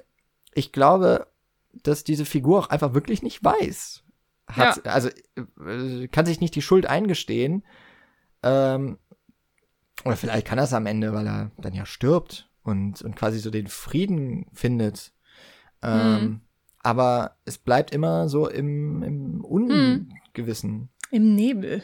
Im Nebel quasi, ja. ja, ich finde, äh, also du hast ja schon gesagt, das ist einer der, der zentralen Filme, ähm, auch einfach für, für die Figur von Will so ein Drehpunkt vielleicht oder so ein Punkt, wo äh, der stetige Fall äh, mhm. losgeht. Ähm, danach äh, wird es ja einfach nicht mehr besser, wenn man mal ehrlich ist. Vor ja. allen Dingen, wenn man den Film zu Ende gesehen hat und weiß, wie es dann letztendlich ausgeht. Ähm, oder was eben das Ende für Will ist. Und alleine, äh, wie das, ja, wie, wie diese Szene auch gefilmt ist, ist ähm, ja bemerkenswert. Ähm, wir haben ja übrigens auch wieder den Kameramann Wally Pfister oder den, den ähm, ja, Head-Off sozusagen. Mhm. Vom Kameradepartment, den hat ja Nolan mitgeschleppt, äh, noch und nöcher durch seine ganzen Filme. Ich weiß nicht, ob er bei allen dabei war. Kann ich jetzt nicht sagen. Aber es ist ja so sein Stammkameramann einfach. Ja. Ähm, und äh, gerade bei der Szene im Nebel ist mir eben aufgefallen, dass ähm, ähm, ja, wir haben natürlich nicht nur, also den Nebel, der, der einerseits für Verwirrung sorgt, weil er wirklich das Bild komplett ausfüllt manchmal. Du, ich, man hat das Gefühl, man kann eigentlich nur so zwei Meter weit sehen, befindet sich dann ja auch noch in einem Terrain, das man nicht kennt. Ähm, und es ist ja auch faszinierend, wie plötzlich der kommt. Wir, äh, wir gehen mit Will, äh, wir gehen ihm hinterher. Er springt von dieser Blockhütte runter in so einen Schacht und was auch immer das ist. Und wenn er aus diesem Schacht rauskommt, aus den Felsen raus, ist er auf einmal in dieser absoluten Nebelbank. Und äh, ich finde, das hat auch wirklich ja, so einen kleinen Überraschungseffekt. Und auf einmal steht man dann und denkt so, okay, jeder Schritt ist jetzt irgendwie, sollte äh, überdacht werden. Man kann nicht einfach, wie man das vielleicht sonst so gewohnt ist, dem ähm, vermutlichen Killer hinterherrennen und irgendwie ihn jagen und da gibt's irgendwie eine, eine bahnbrechende Verfolgungsjagd und äh, was weiß ich, ganz viele Schusswechsel und spannende Situationen, Motorräder, was weiß ich. Hier haben wir wirklich ganz, ja, stupide eine, eine, eine, einen sehr kleinen Raum tatsächlich auch, auf dem wir uns bewegen, aber der Nebel verändert einfach alles. Er sorgt dafür, dass alle komplett überfordert mit der Gesamtsituation sind. Du kannst ja nicht einfach wahllos um die Gegend schießen, weil du hörst, überall sind irgendwelche deiner Polizistenkollegen. Ähm, der schattenhafte Baum könnte genauso äh, ja, der, der Walter sein wie irgendein Vogel, der sich da hinten bewegt. Also es ist eine ganz, ganz prekäre Situation und auch mit der Kamera wahnsinnig interessant eingefangen, weil, wenn mich nicht alles täuscht, ich habe versucht wirklich drauf zu achten, jede Einstellung, also nach jedem Schnitt, jedes neue Bild, was wir bekommen, ist eine neue Einstellung. Also wir haben keine klassische Auflösung mehr der Szene und wir sind mit der Kamera nicht immer sozusagen über der rechten Schulter von Walter und laufen hinter ihm her, sondern mal sind wir vor ihm, mal sind wir hinter ihm, mal haben, haben wir das Gefühl, wir haben eine POV, mal gibt es reißerische Schwenks nach rechts und dann kommt auf einmal von links eine Figur reingelaufen. Also es ist ähm, wahnsinnig durcheinander, aber natürlich auch gewollt und mhm. manchmal weiß man auch gar nicht, wenn man jetzt eine Figur sieht von hinten, Wer gucken wir gerade, genau, mhm. gucken wir gerade Walter an oder ist das eine POV von Walter und er sieht gerade den den Täter, weil mhm. die Einstellungen meistens auch ziemlich kurz gehalten sind, dass man gar nicht die Orientierung gewinnen kann.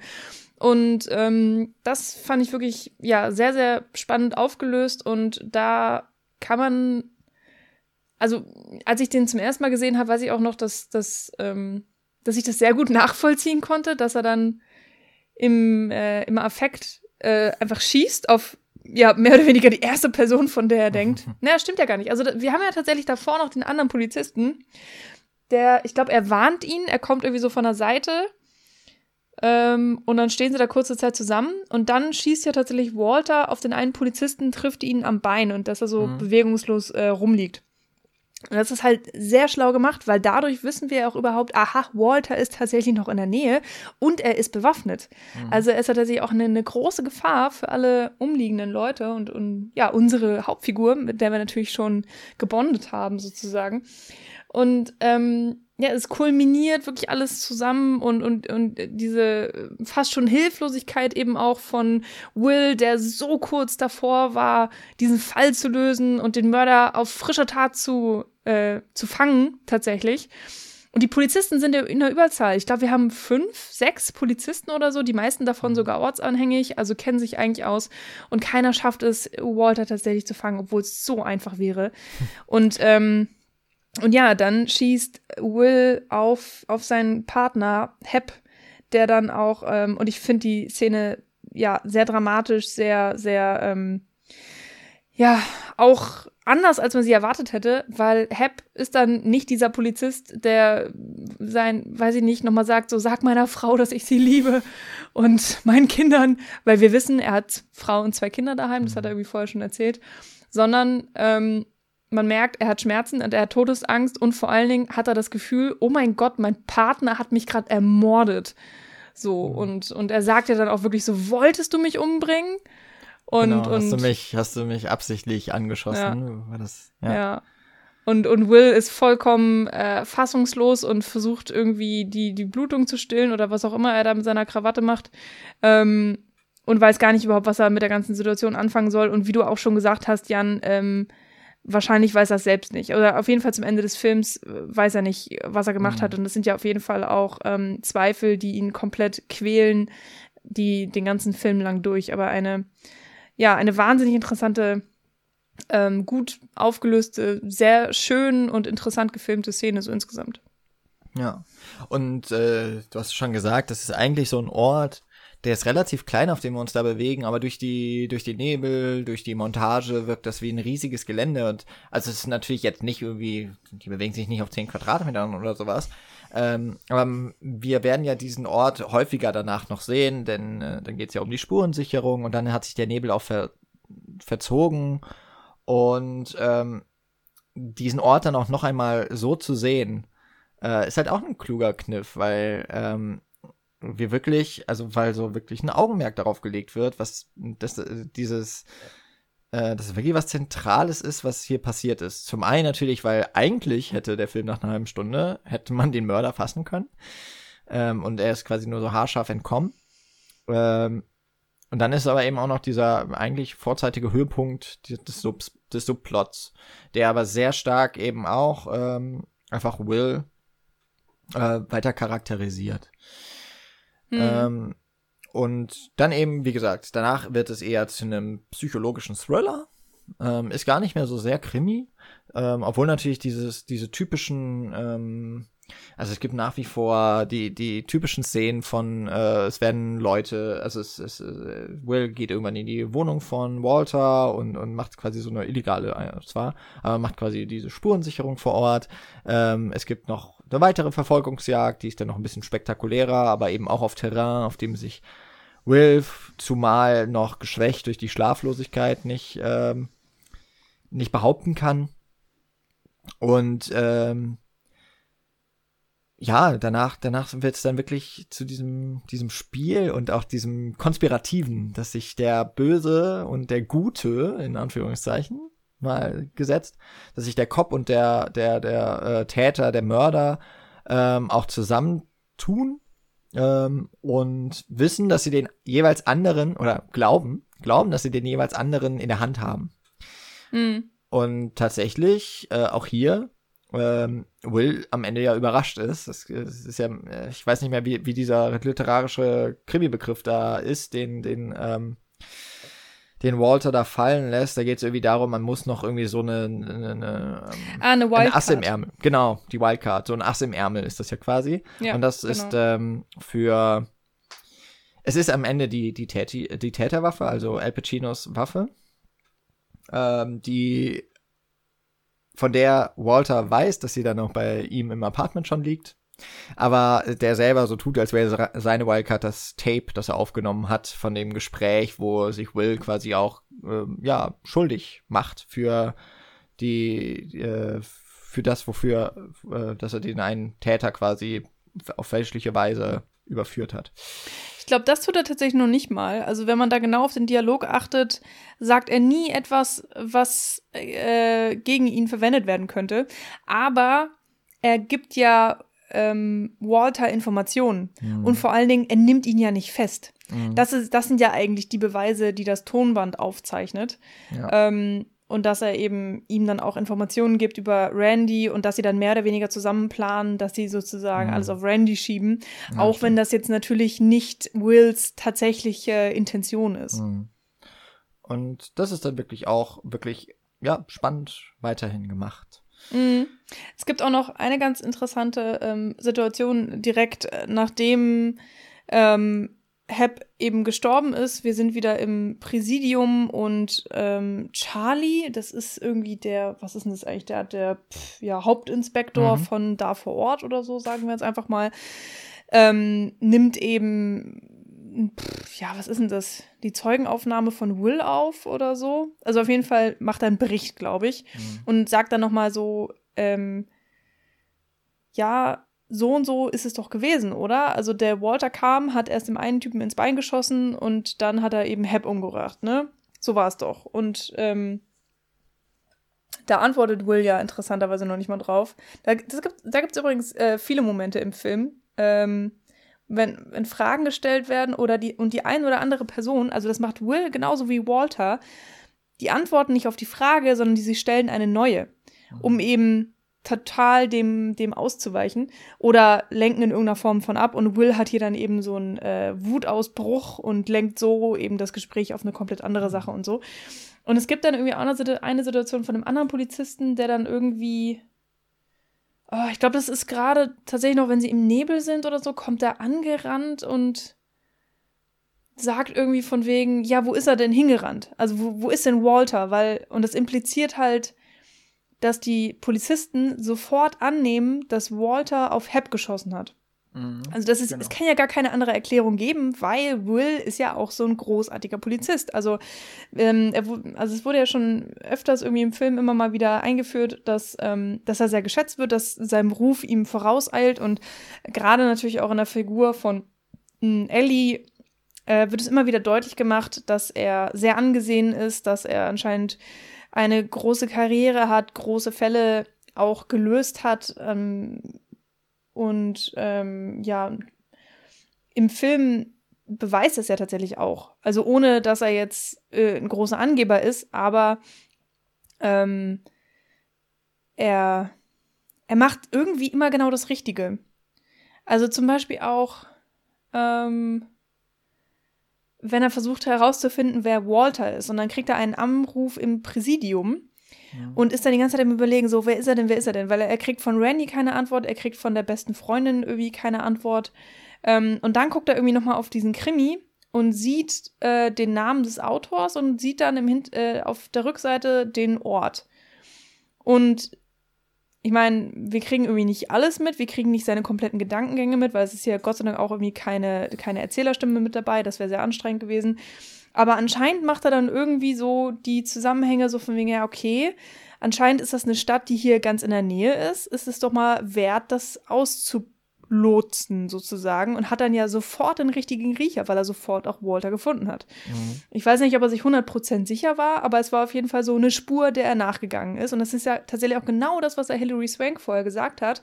So, man muss immer den kleinen Dingen nachgehen. Mhm. So immer die kleinen Fehler. Und das ist nämlich genau eine dieser Sachen gewesen, was eben auch zeigt, was für ein Gespür er einfach hat. Und ähm, dass er nicht irgendein Quacksalber ist, sondern dass er tatsächlich ja äh, vernünftige Ratschläge geben kann, die auch ähm, im besten Fall äh, Ergebnisse erzielen. Und ähm, ja, das ist irgendwie eine, eine, eine ganz ähm, perfide Situation, dass dass er so hochgehoben wird von seinen Kollegen, fast schon irgendwie ein Held im, im äh, in, in, bei den Polizisten ist und angesehen und so, oh ja, der kann ja so viel, der hat so viel erlebt und ähm, das setzt ihn natürlich auch unter Druck, das aufrecht zu erhalten, beziehungsweise er will nicht, dass die Polizisten ihn anders sehen und ähm, kann sich das vielleicht auch gar nicht ausmalen, wie es ist, wenn er denen erzählt, so, ja, ich, ich habe den Fehler gemacht, ich habe im, im, im Nebel ähm, zu schnell geschossen. Also wenn man jetzt mal davon ausgeht, dass es tatsächlich ein Unfall war, muss man aber dann trotzdem zugeben, dass er sich nicht komplett unter Kontrolle hatte. Und ich meine, was gibt es Schlimmeres, als seinen eigenen Partner aus Versehen umzubringen in einer komplett ähm, äh, in einer Situation, die man, die, ja, die sehr leicht zu umgehen gewesen wäre. Also, mhm. Ja, und, und äh, das ist auch eine sehr interessante ähm, Position, in die er da gebracht wurde oder in, in die er sich befindet und die durch so ganz wenige ähm, subtile Sachen und Dialogfetzen und so ähm, kreiert wird und, und trotzdem ist sie spürbar und ich finde auch eben in, in diesem Gespräch, was er dann mit Charlie auf diesem Präsidium hat und Charlie ihn fragt so, das ist doch das, was passiert ist, oder? Und, und wenn man dann seinen Gesichtsausdruck sieht und merkt, ähm, was da alles mitschwingt und wie sehr er mit sich hadert, so möchte ich jetzt diese Lüge weitererzählen, die auch irgendwie alle Cops um mich rum glauben, weil sie es auch glauben wollen. Also es ist eine sehr leichte Lüge für ihn in dem Moment. Ähm, oder zerstöre ich nicht nur mein Bild, was ich von mir habe, sondern auch das, was alle anderen von mir haben und zerstöre irgendwie vielleicht meine ganze Karriere und muss äh, mir zugestehen, dass ich schuld darin bin, dass ich meinen besten, meinen Partner irgendwie umgebracht habe. Also mhm. da schwingt so viel mit. Ähm, alleine eben in, in, in dieser Szene oder im ersten Drittel des Films oder was das ist, ähm, das finde ich schon wirklich ähm, ja bemerkenswert. Also es ist halt nicht irgendein Krimi, es ist nicht irgend so ein, ja, du hast einen Cop und du hast einen Bösewicht und der Cop ist schlauer als der Bösewicht und irgendwann hat er ihn, sondern hier mhm. ist eben durch diesen Subplot ähm, mit der internen, ähm, wer ist es noch? Mit der, äh, mit der Untersuchung. Ja, ja. genau, mhm. mit, genau, was da alles eben abgeht äh, und mit den Schwierigkeiten zwischen ihm und seinem ähm, Partner und so weiter. Ähm, äh, es, da, da, schwingt so viel mit und es baut extrem viel genau auf dieser einen Sache auf. Und ähm, das ist ja tatsächlich auch das, was dann am Ende des Films nochmal angesprochen wird, wenn ähm, Will, ich glaube, sechs, sieben Nächte schon gar nicht mehr geschlafen hat und er dann ja sein Herz ausschüttet bei der Hotelfrau und ihr ihr gegenüber zugibt, er hat Beweise manipuliert und er wusste in dem Moment, wo der Bluttropfen auf seinen Ärmel fällt, ist auch, ne, mhm. die weiße Weste ist jetzt beschmutzt und so, er hat ja auch ein weißes Hemd an und die roten Blutflecken, das ist ja auch mal perfekt zu sehen, so, dass, dass ihn das ähm, einholen wird. Und tatsächlich tut es das ja. Also alles, alles baut auf diesem einen kleinen, naja, kleiner Fehler. Ja. Äh, ja. genau, kleines Detail, das ist vielleicht besser, genau. Mhm. Auf dieser einen Sache, diese, diese, weiß ich nicht, 20 Minuten, in der er sich dafür entschieden hat, ähm, gegen das System zu spielen und ein schlechter Polizist zu sein, sagen wir mal, ähm, die Regeln zu missachten. So, das letztendlich führt dazu, dass ja, er seinen Partner umbringt, weil er den Druck auch nicht statthalten kann und dann sich immer mehr in Lügen verstrickt und das dann eben auch noch dazu führt, dass er Walter nicht fassen kann, obwohl er ihn ähm, obwohl er seine Identität ja sogar schon aufgedeckt hat. Also er hat, er hat alle Mittel, ihn fassen zu können, kann es aber nicht, weil er damals, wann auch immer das passiert ist, aber vor ein paar Monaten oder so vielleicht, ja, Beweise gefälscht hat. Also es ist total interessant, wie diese Dominokette mhm. ähm, aufgebaut wird, aber eben nicht chronologisch erzählt und trotzdem ist es total gut nachvollziehbar am Ende für den Zuschauer. Mhm. Das ist äh, ist tatsächlich ganz interessant, weil da wird es. Das ist jetzt schon so eine leichte Kritik, aber ich meine, es, äh, es ist in dem Fall auch wieder so ein bisschen sehr, sehr typische Krimi-Geschichte. Also ich finde auch wirklich, dass es jetzt keine besonders herausragender Krimi-Plot ist und ich glaube auch, dass es beim Originalfilm nicht unbedingt so ist. Aber es ist halt auch so sehr, sehr äh, es ist so sehr gewöhnlich. Es handelt sich natürlich um einen Kriminalfall, der kann auch gar nicht anders gelöst werden, als wie so häufig in gerade amerikanischen Kriminalgeschichten, dass am Ende der Täter erschossen werden muss. Ich wüsste, ich, das wäre mal echt interessant. Gibt bestimmt auch schon äh, Filmanalysen dazu oder gibt es sicherlich auch im, im literarischen Bereich. Wie viele Kriminalgeschichten werden eigentlich geschrieben, wo man den Täter tatsächlich auf legale Weise nicht überführen kann und er deswegen eigentlich, also dass sich die Autoren oder die die Macher dahinter in die äh, Lage äh, versetzen, dass es nur darauf hinauslaufen kann, dass der Täter getötet wird. Also wenn es nicht eine, ja. wenn es nicht schon die Geschichte ist, die im Gerichtssaal spielt, dann läuft es eigentlich immer zwangsläufig darauf hinaus. Oder tatsächlich, wenn man mal mit dem brechen möchte, dass die Person ähm, tatsächlich entkommt. Ich glaube, das passiert sogar noch häufiger, als dass tatsächlich einfach nur mal ein Täter ähm, gefasst wird und dann der, der, dem normalen Weg, den anderen Gewalten quasi des, äh, des Rechtsstaats hm. weitergegeben hm. wird. Ja, ist aber jetzt Frage. natürlich Kritik auf, auf, auf, äh, also die muss man jetzt nicht äh, sonderlich ernst nehmen. Ähm, und äh, will ich jetzt hier auch nicht nur erwähnt haben, damit ich irgendwie Christopher Nolan wieder irgendwas äh, in die Schuhe schiebe, wo, wo er vielleicht hätte drüber stehen wollen oder so, keine Ahnung. Ist dann auch nur Spekulation. Ähm, aber äh, was mich tatsächlich so ein bisschen stört an dem Film, ist dann dieses, wo er manchmal so ganz klug ist, ist auf anderen Seiten wieder so sehr generisch. Und das ist insbesondere dieser Spruch, ganz, ganz typisch, auch wenn es jetzt noch nicht der Riesen-Blockbuster ist, aber so ein typischer Hollywood-Blockbuster-Spruch ist dieses, äh, dieser Lehrspruch auf Details achten. ja, äh, was sich natürlich immer wieder in diesem Film, in der Handlung, äh, was auch immer wieder gesagt wird, Ähnliches Ding ist dieser Spruch von uh, You have to have a white card oder sowas, was dann auch immer wieder genannt wird. Sowas, was wirklich überhaupt nicht, also das will man halt nicht sagen. So, das ist einfach ein, ein normaler Film, ein normaler fiktionale Geschichten. Dialogzeile, die man reinbringt, ähm, die das ist so dieses Erklärding. Und das passt halt tatsächlich sehr stark zu Nolan, äh, den ich ja als den großen Erklärbär des, des, des Blockbuster-Action-Kinos irgendwie bezeichnen würde. Ähm, weil es ist immer wahnsinnig viel Exposition bei ihm. Hier sogar noch relativ wenig. Und deswegen finde ich auch, dass es ein relativ untypischer Film noch für ihn ist. Ähm, aber solche Sachen eben wie dieses auf Details achten und natürlich, es ist am Ende das Detail, das ihn in diese Situation bringt, nämlich dieser Bluttropfen, den er, ähm, den er quasi dann, dann platziert beim Täter. Es ist äh, das Detail, es ist die Patronenhülse, die gefunden wird und natürlich hat ähm, die Ellie über ihre, ihre Abschlussarbeit über einen Kriminalfall von Will geschrieben und da drin steht, daran erinnert sie sich, ah, immer eine Ersatzpistole irgendwie dabei haben, 9 Millimeter oder sowas. Es ist dieses Detail, das ihn da eigentlich überführt. Und letztlich ist es das Detail dieses Buch und dass es noch ein anderes Buch mit einem persönlichen Gruß sogar äh, in der Wohnung von Kay gefunden wird, dass dadurch der äh, eigentliche Täter gefunden wird, aber halt nicht überführt.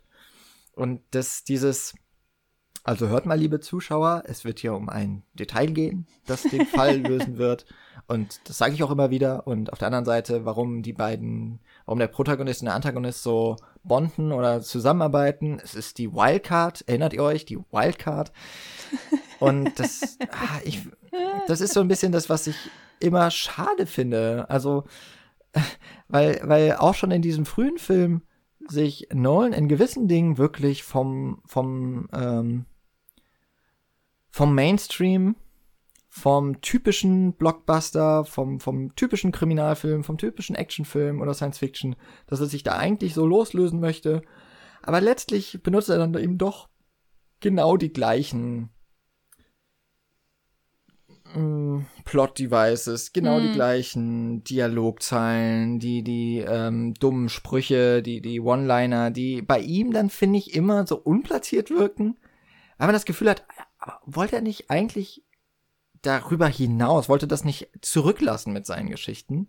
Mm. Aber nein, irgendwie ist er trotzdem noch in dem System. So geht's mir dann häufig bei ihm. Und das habe ich halt hier auch wieder. Äh, mag jetzt Kritik auf, auf hohem Niveau sein mag, total penibel sein, aber es ist so einfach dieses typische Problem, das ich mit seinen Filmen habe.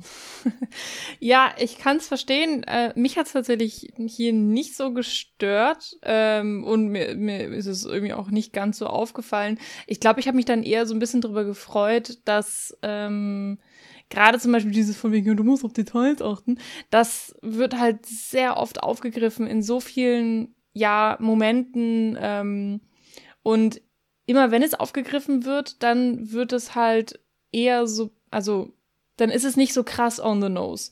Mhm. Also, weil äh, ganz oft wird es dann zum Beispiel noch nicht mal kommentiert. Also gerade zum Beispiel auch, wenn, ähm, wie ich ja schon beschrieben habe, er hat das Telefonat mit Walter, hat noch keine Ahnung, wer der Typ ist.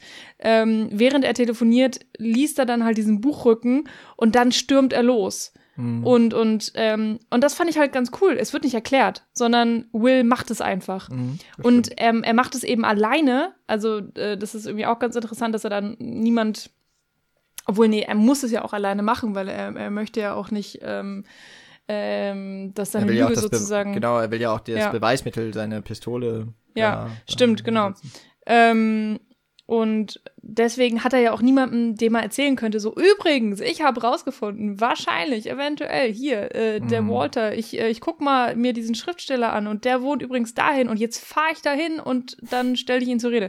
Sondern ähm, es ist halt alles wortlos, äh, es wird einfach gemacht, sehr schnell und dann muss man halt als Zuschauer einfach ein bisschen aufmerksam sein und einfach mal der Handlung folgen. Und das fand ich hier tatsächlich ähm, ganz angenehm, dass das einfach mal gemacht wurde und das äh, dass man, wenn man ein bisschen aufmerksam ist und guckt, was passiert, dann versteht man auch zu 100 Prozent, was passiert. Also das ist auch kein großartig komplexer Film, wie ich finde. Mhm. Ähm, naja, aber so insgesamt fand ich das irgendwie schon ganz okay. Ich hatte einfach das Gefühl, da ist so ein Thema im Film und das wurde durchgezogen. Und mhm. ja, klar, an der einen Stelle ist es dann halt wirklich so auf dem Silbertablett präsentiert und dann wird es echt ein paar Mal mehr vielleicht äh, öffentlich gesagt, als es hätte sein müssen. Aber fand ich schon ganz okay. Gleichzeitig finde ich es sehr lustig, dass gerade bei Nolan immer wieder gesagt wird, so, ui, er hat ja so komplexe Themen und so komplexe Filme und Inception, den kann man ja auch gar nicht verstehen. Uiuiui. Und Bloß Memento. aufs Klo gehen, wenn man einen Christopher Nolan Film guckt. Don't do it. Ja, und äh, wo wir alle, glaube ich, schon, äh, ich weiß auch noch, dass wir uns, als wir uns über Inception unterhalten haben, da auch irgendwie echt so von so, Alter, der ist einfach nicht kompliziert. so, der, der ist halt ein bisschen verschwurbelt erzählt, ja, und der ist nicht chronologisch erzählt, ja, und an der einen Stelle ist es dann vielleicht mal wirklich, ähm, muss man halt aufgepasst haben sozusagen, aber im Endeffekt musst du eins und eins zusammenzählen und dann ist alles in Ordnung.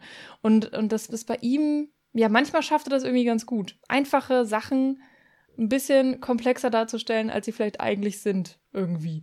Ähm, fand ich hier ganz gut, dass es irgendwie nicht so ist. Hier ist es irgendwie alles ziemlich straight, finde ich. Mhm. Und ich meine, klar, du hast ein, ähm, also es wird ja schon chronologisch erzählt, aber die die Flashbacks oder diese mhm. Tagträume von Will, die man hat, äh, wo immer wieder so Fetzen, ähm, so ganz schnelle Bilder zwischengeschnitten sind, ähm, die da, die weiß man am Anfang nicht so ganz einzuordnen.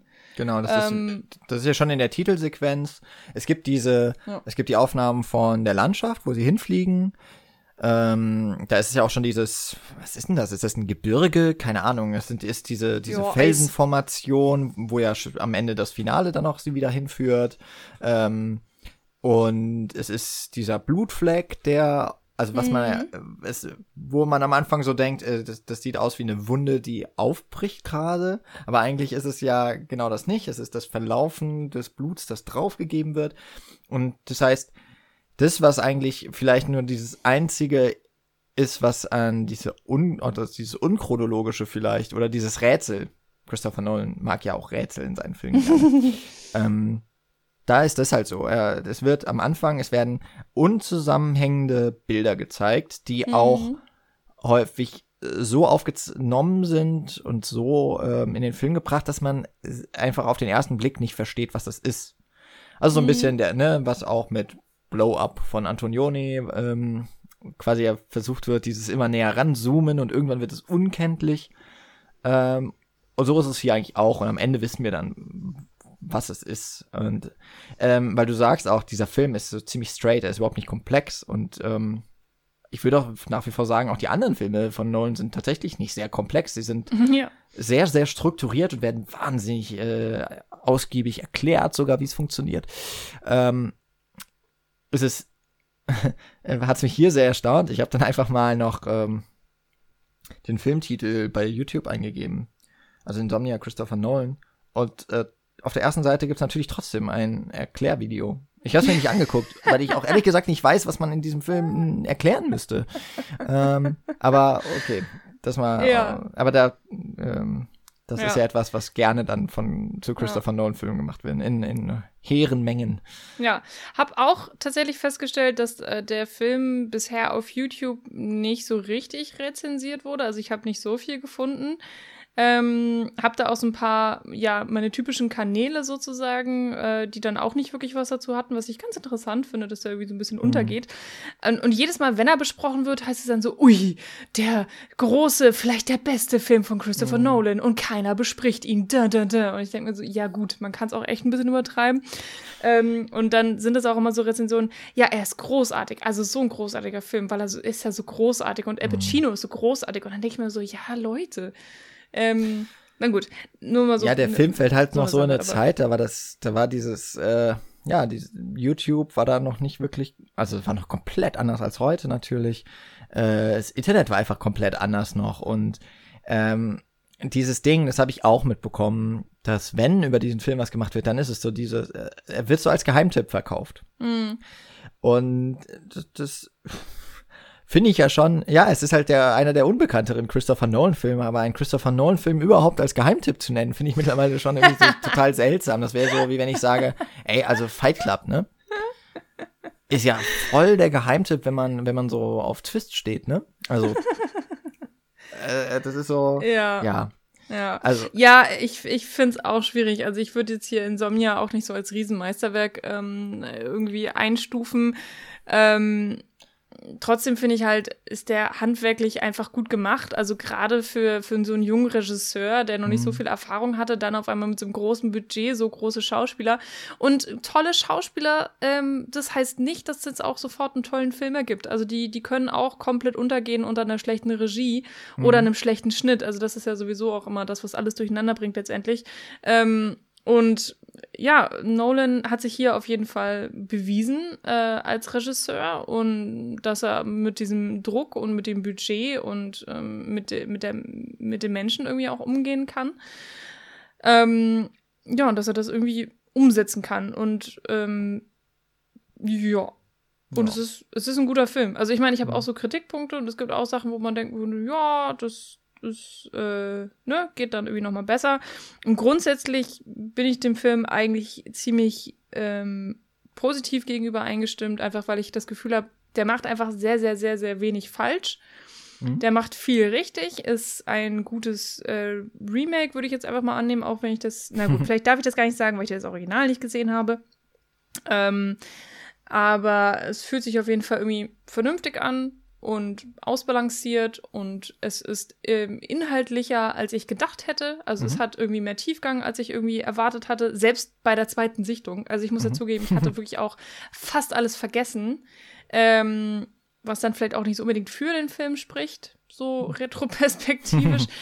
ähm, ja, mein Gott, ich, es gibt immer noch sehr viele Krimis und Thriller, die ich dann mehr mag, die vielleicht mehr einen Eindruck hinterlassen, aber ähm, der ist auf jeden Fall eigenständig genug, dass er sehr deutlich aus der Masse hinaussticht. Mhm. Äh, bevor ich gleich zu meinen paar Kritikpunkten komme, die ich Ja, noch gerne. erwähnen möchte, zwei Sachen, die ich sehr mag. Also, ich habe schon gesagt, diese Szene da im Nebel, die finde ich wirklich toll und auch das immer wieder aufgreifen. Ähm, dann dieser Film, wir haben es wir haben's irgendwie immer sehr gut umschifft, darüber so richtig zu sprechen, aber der Film ist immer hell. Und es ist ja eigentlich Ja, ein Dunkel, also es ist ja ein Psychothriller, erstmal ein, ein Genre, wo es eher, also so ein bisschen wie bei Midsommar ja auch, den hatten wir auch besprochen, Mhm. ähm, ein Horrorfilm, der am helllichten Tag quasi spielt, so Midsommar, äh, zu, zu, ja, Ja, Midsommar ist ja ne? tatsächlich ausschließlich zum Höchststand der Sonne gedreht worden. Ja. Und es, hier ist es so ein bisschen ähnlich. Es ist quasi auch ähm, so die Antithese zu äh, 30 Days of Nights. Zumindest von der, von der Grundidee her. Ich weiß nicht, ob du den kennst. Das ist eine Comic-Verfilmung mit Josh Hartnett. Und die spielt auch irgendwo im, richtig im Norden von Alaska. Das ist so ein ziemlich, äh, ja, ist ein trashiger Vampir-Horrorfilm. Und dort ähm, ist halt Winter. Das heißt, da geht die Sonne gar nicht auf. Da ist immer dunkel. Und äh, hier haben wir also genau das Gegenteil. Hier wird's nie dunkel. Außer es gibt so zwei Szenen, die sind halt dunkel. Glaube ich hauptsächlich. Und das sind die Orte, wo ähm, Walter unterwegs ist. Seine Wohnung ist nämlich deutlich dunkler als das Zimmer von Al Pacino. Und eben auch diese Hütte. Da gibt's glaube ich, gar kein Fenster. Und das finde ich halt echt cool, so diese Gegenüberstellung. Das ist auch, habe ich das Gefühl, sehr gut durchdacht. Vor allem, weil es ja auch immer wieder die äh, Szenen gibt, in der Al Pacino versucht, krampfhaft diese Fenster so abzudunkeln, dass, dass er mal ein dunkles Zimmer hat. Und mhm. das halt auch, sein Hotelzimmer wird nie richtig dunkel, wobei ich mich schon frage, warum gibt es denn in diesem Ort Hotels ohne Rollläden? What the fuck? naja. Ich habe mir eher gedacht, so, warum kann er denn nicht einfach irgendwas über seine Augen packen? Also ich habe das, äh, lustigerweise habe ich auch das Problem, was heißt das Problem? Es ist eigentlich sehr schön, ähm, dass bei mir tatsächlich, wir haben das Schlafzimmerfenster geht zum Osten, ostsüdlich. Mhm. Das heißt, sobald die Sonne im Sommer aufgeht, ist es bei uns hell. Und irgendwann, wenn die Sonne einen gewissen Höch Hochstand erreicht hat, ähm, scheint es wirklich exakt direkt auf mein Gesicht. Ungelogen. ähm, wir haben natürlich eine Rollo davor, das ist aber irgendwie nur so halb geil und ähm, ich bin irgendwie, ich weiß nicht, so Schlafmaske ist nicht mein Ding. Ich habe mich immer noch nicht überwunden, das mal auszuprobieren. und ich lege dann einfach immer irgendwas, was ich finde, über mein Gesicht. und das ist sehr erheiternd dann, wenn man mich morgens wahrscheinlich so mal findet, aber effektiv.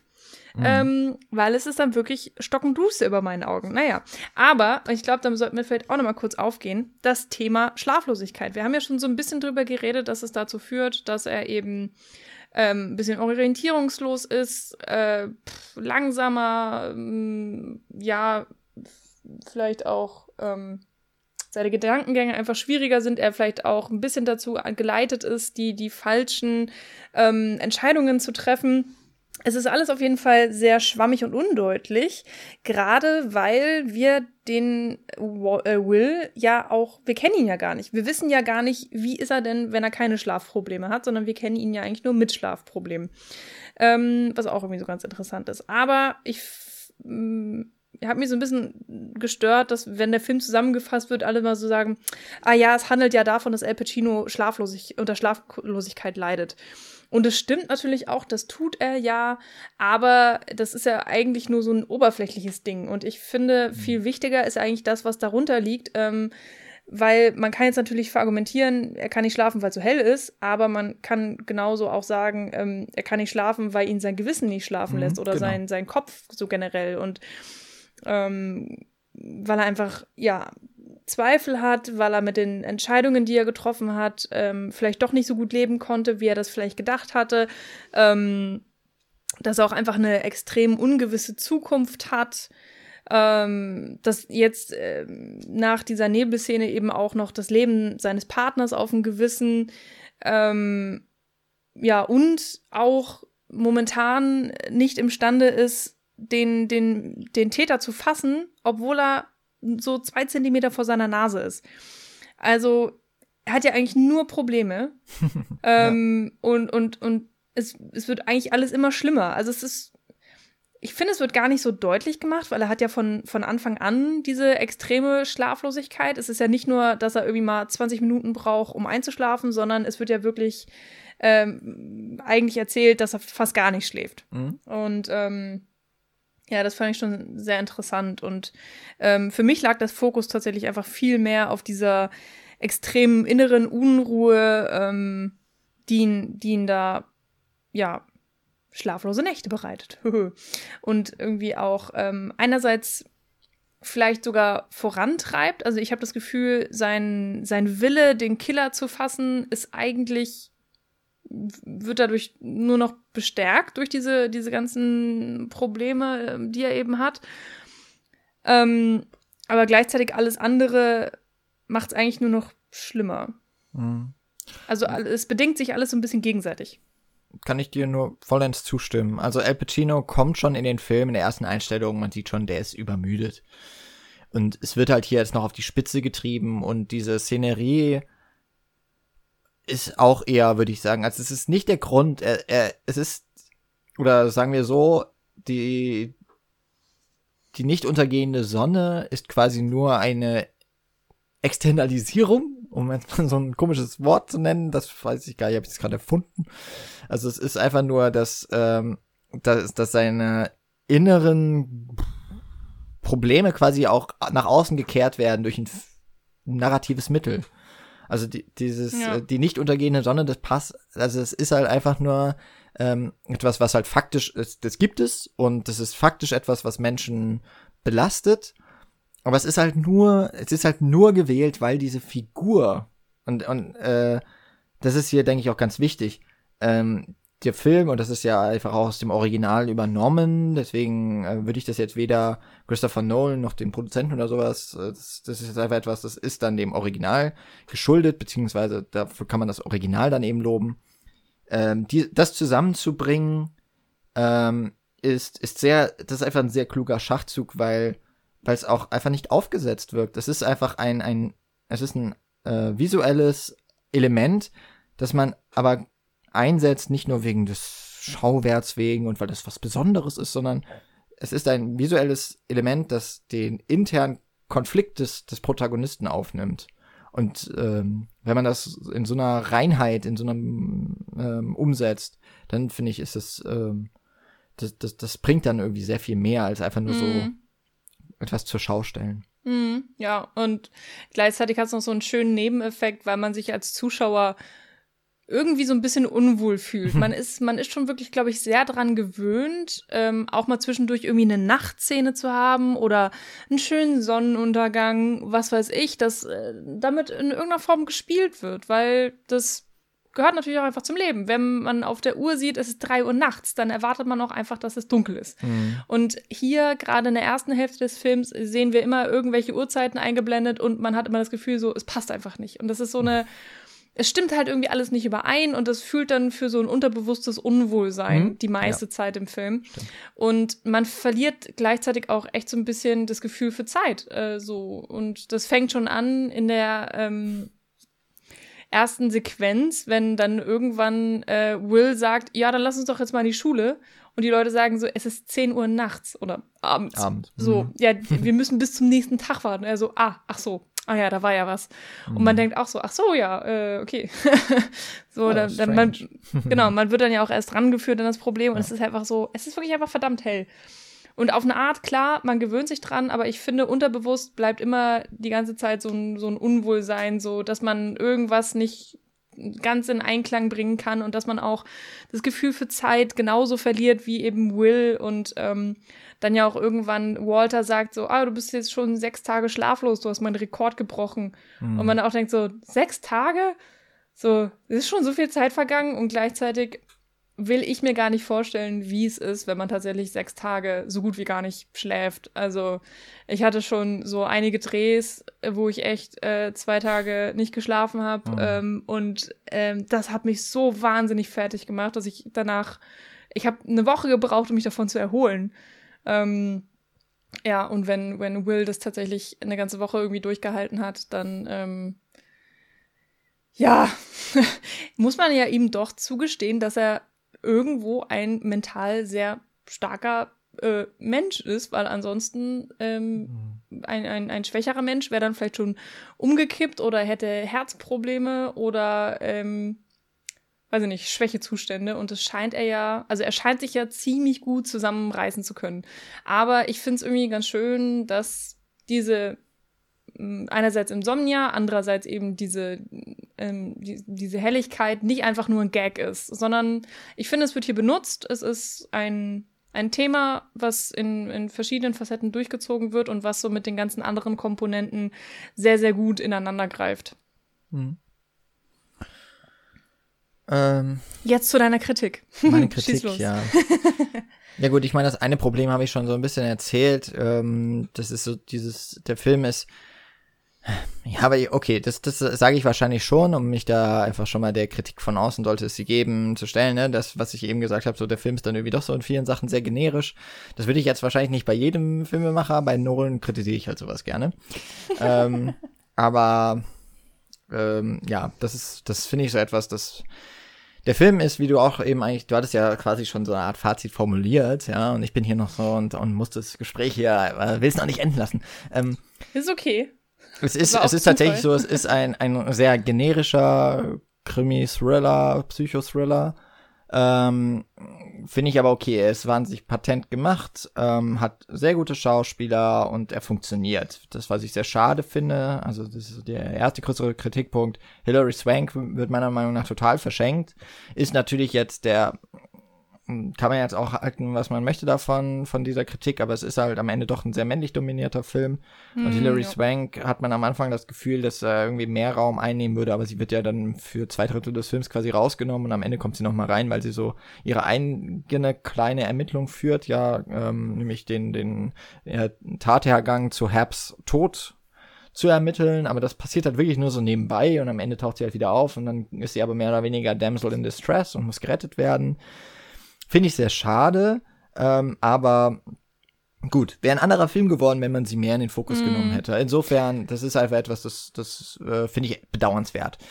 Ich ähm, finde tatsächlich auch, dass, dass viel von ihrer Figur irgendwie auch nur dazu da scheint, dass dann Will wiederum äh, mehr Tiefgang bekommt irgendwie. Mhm. Weil ich das Gefühl habe, dass sie so ein bisschen der junge Will zu sein scheint. Und mhm. ähm, er ist ihr gegenüber ja auch so ein kleiner Mentor, haben wir irgendwie mhm. schon gesagt, und bringt ihr so Sachen bei. Aber ich habe auch das Gefühl, dass er äh, in ihr wirklich noch diese Unschuld sieht.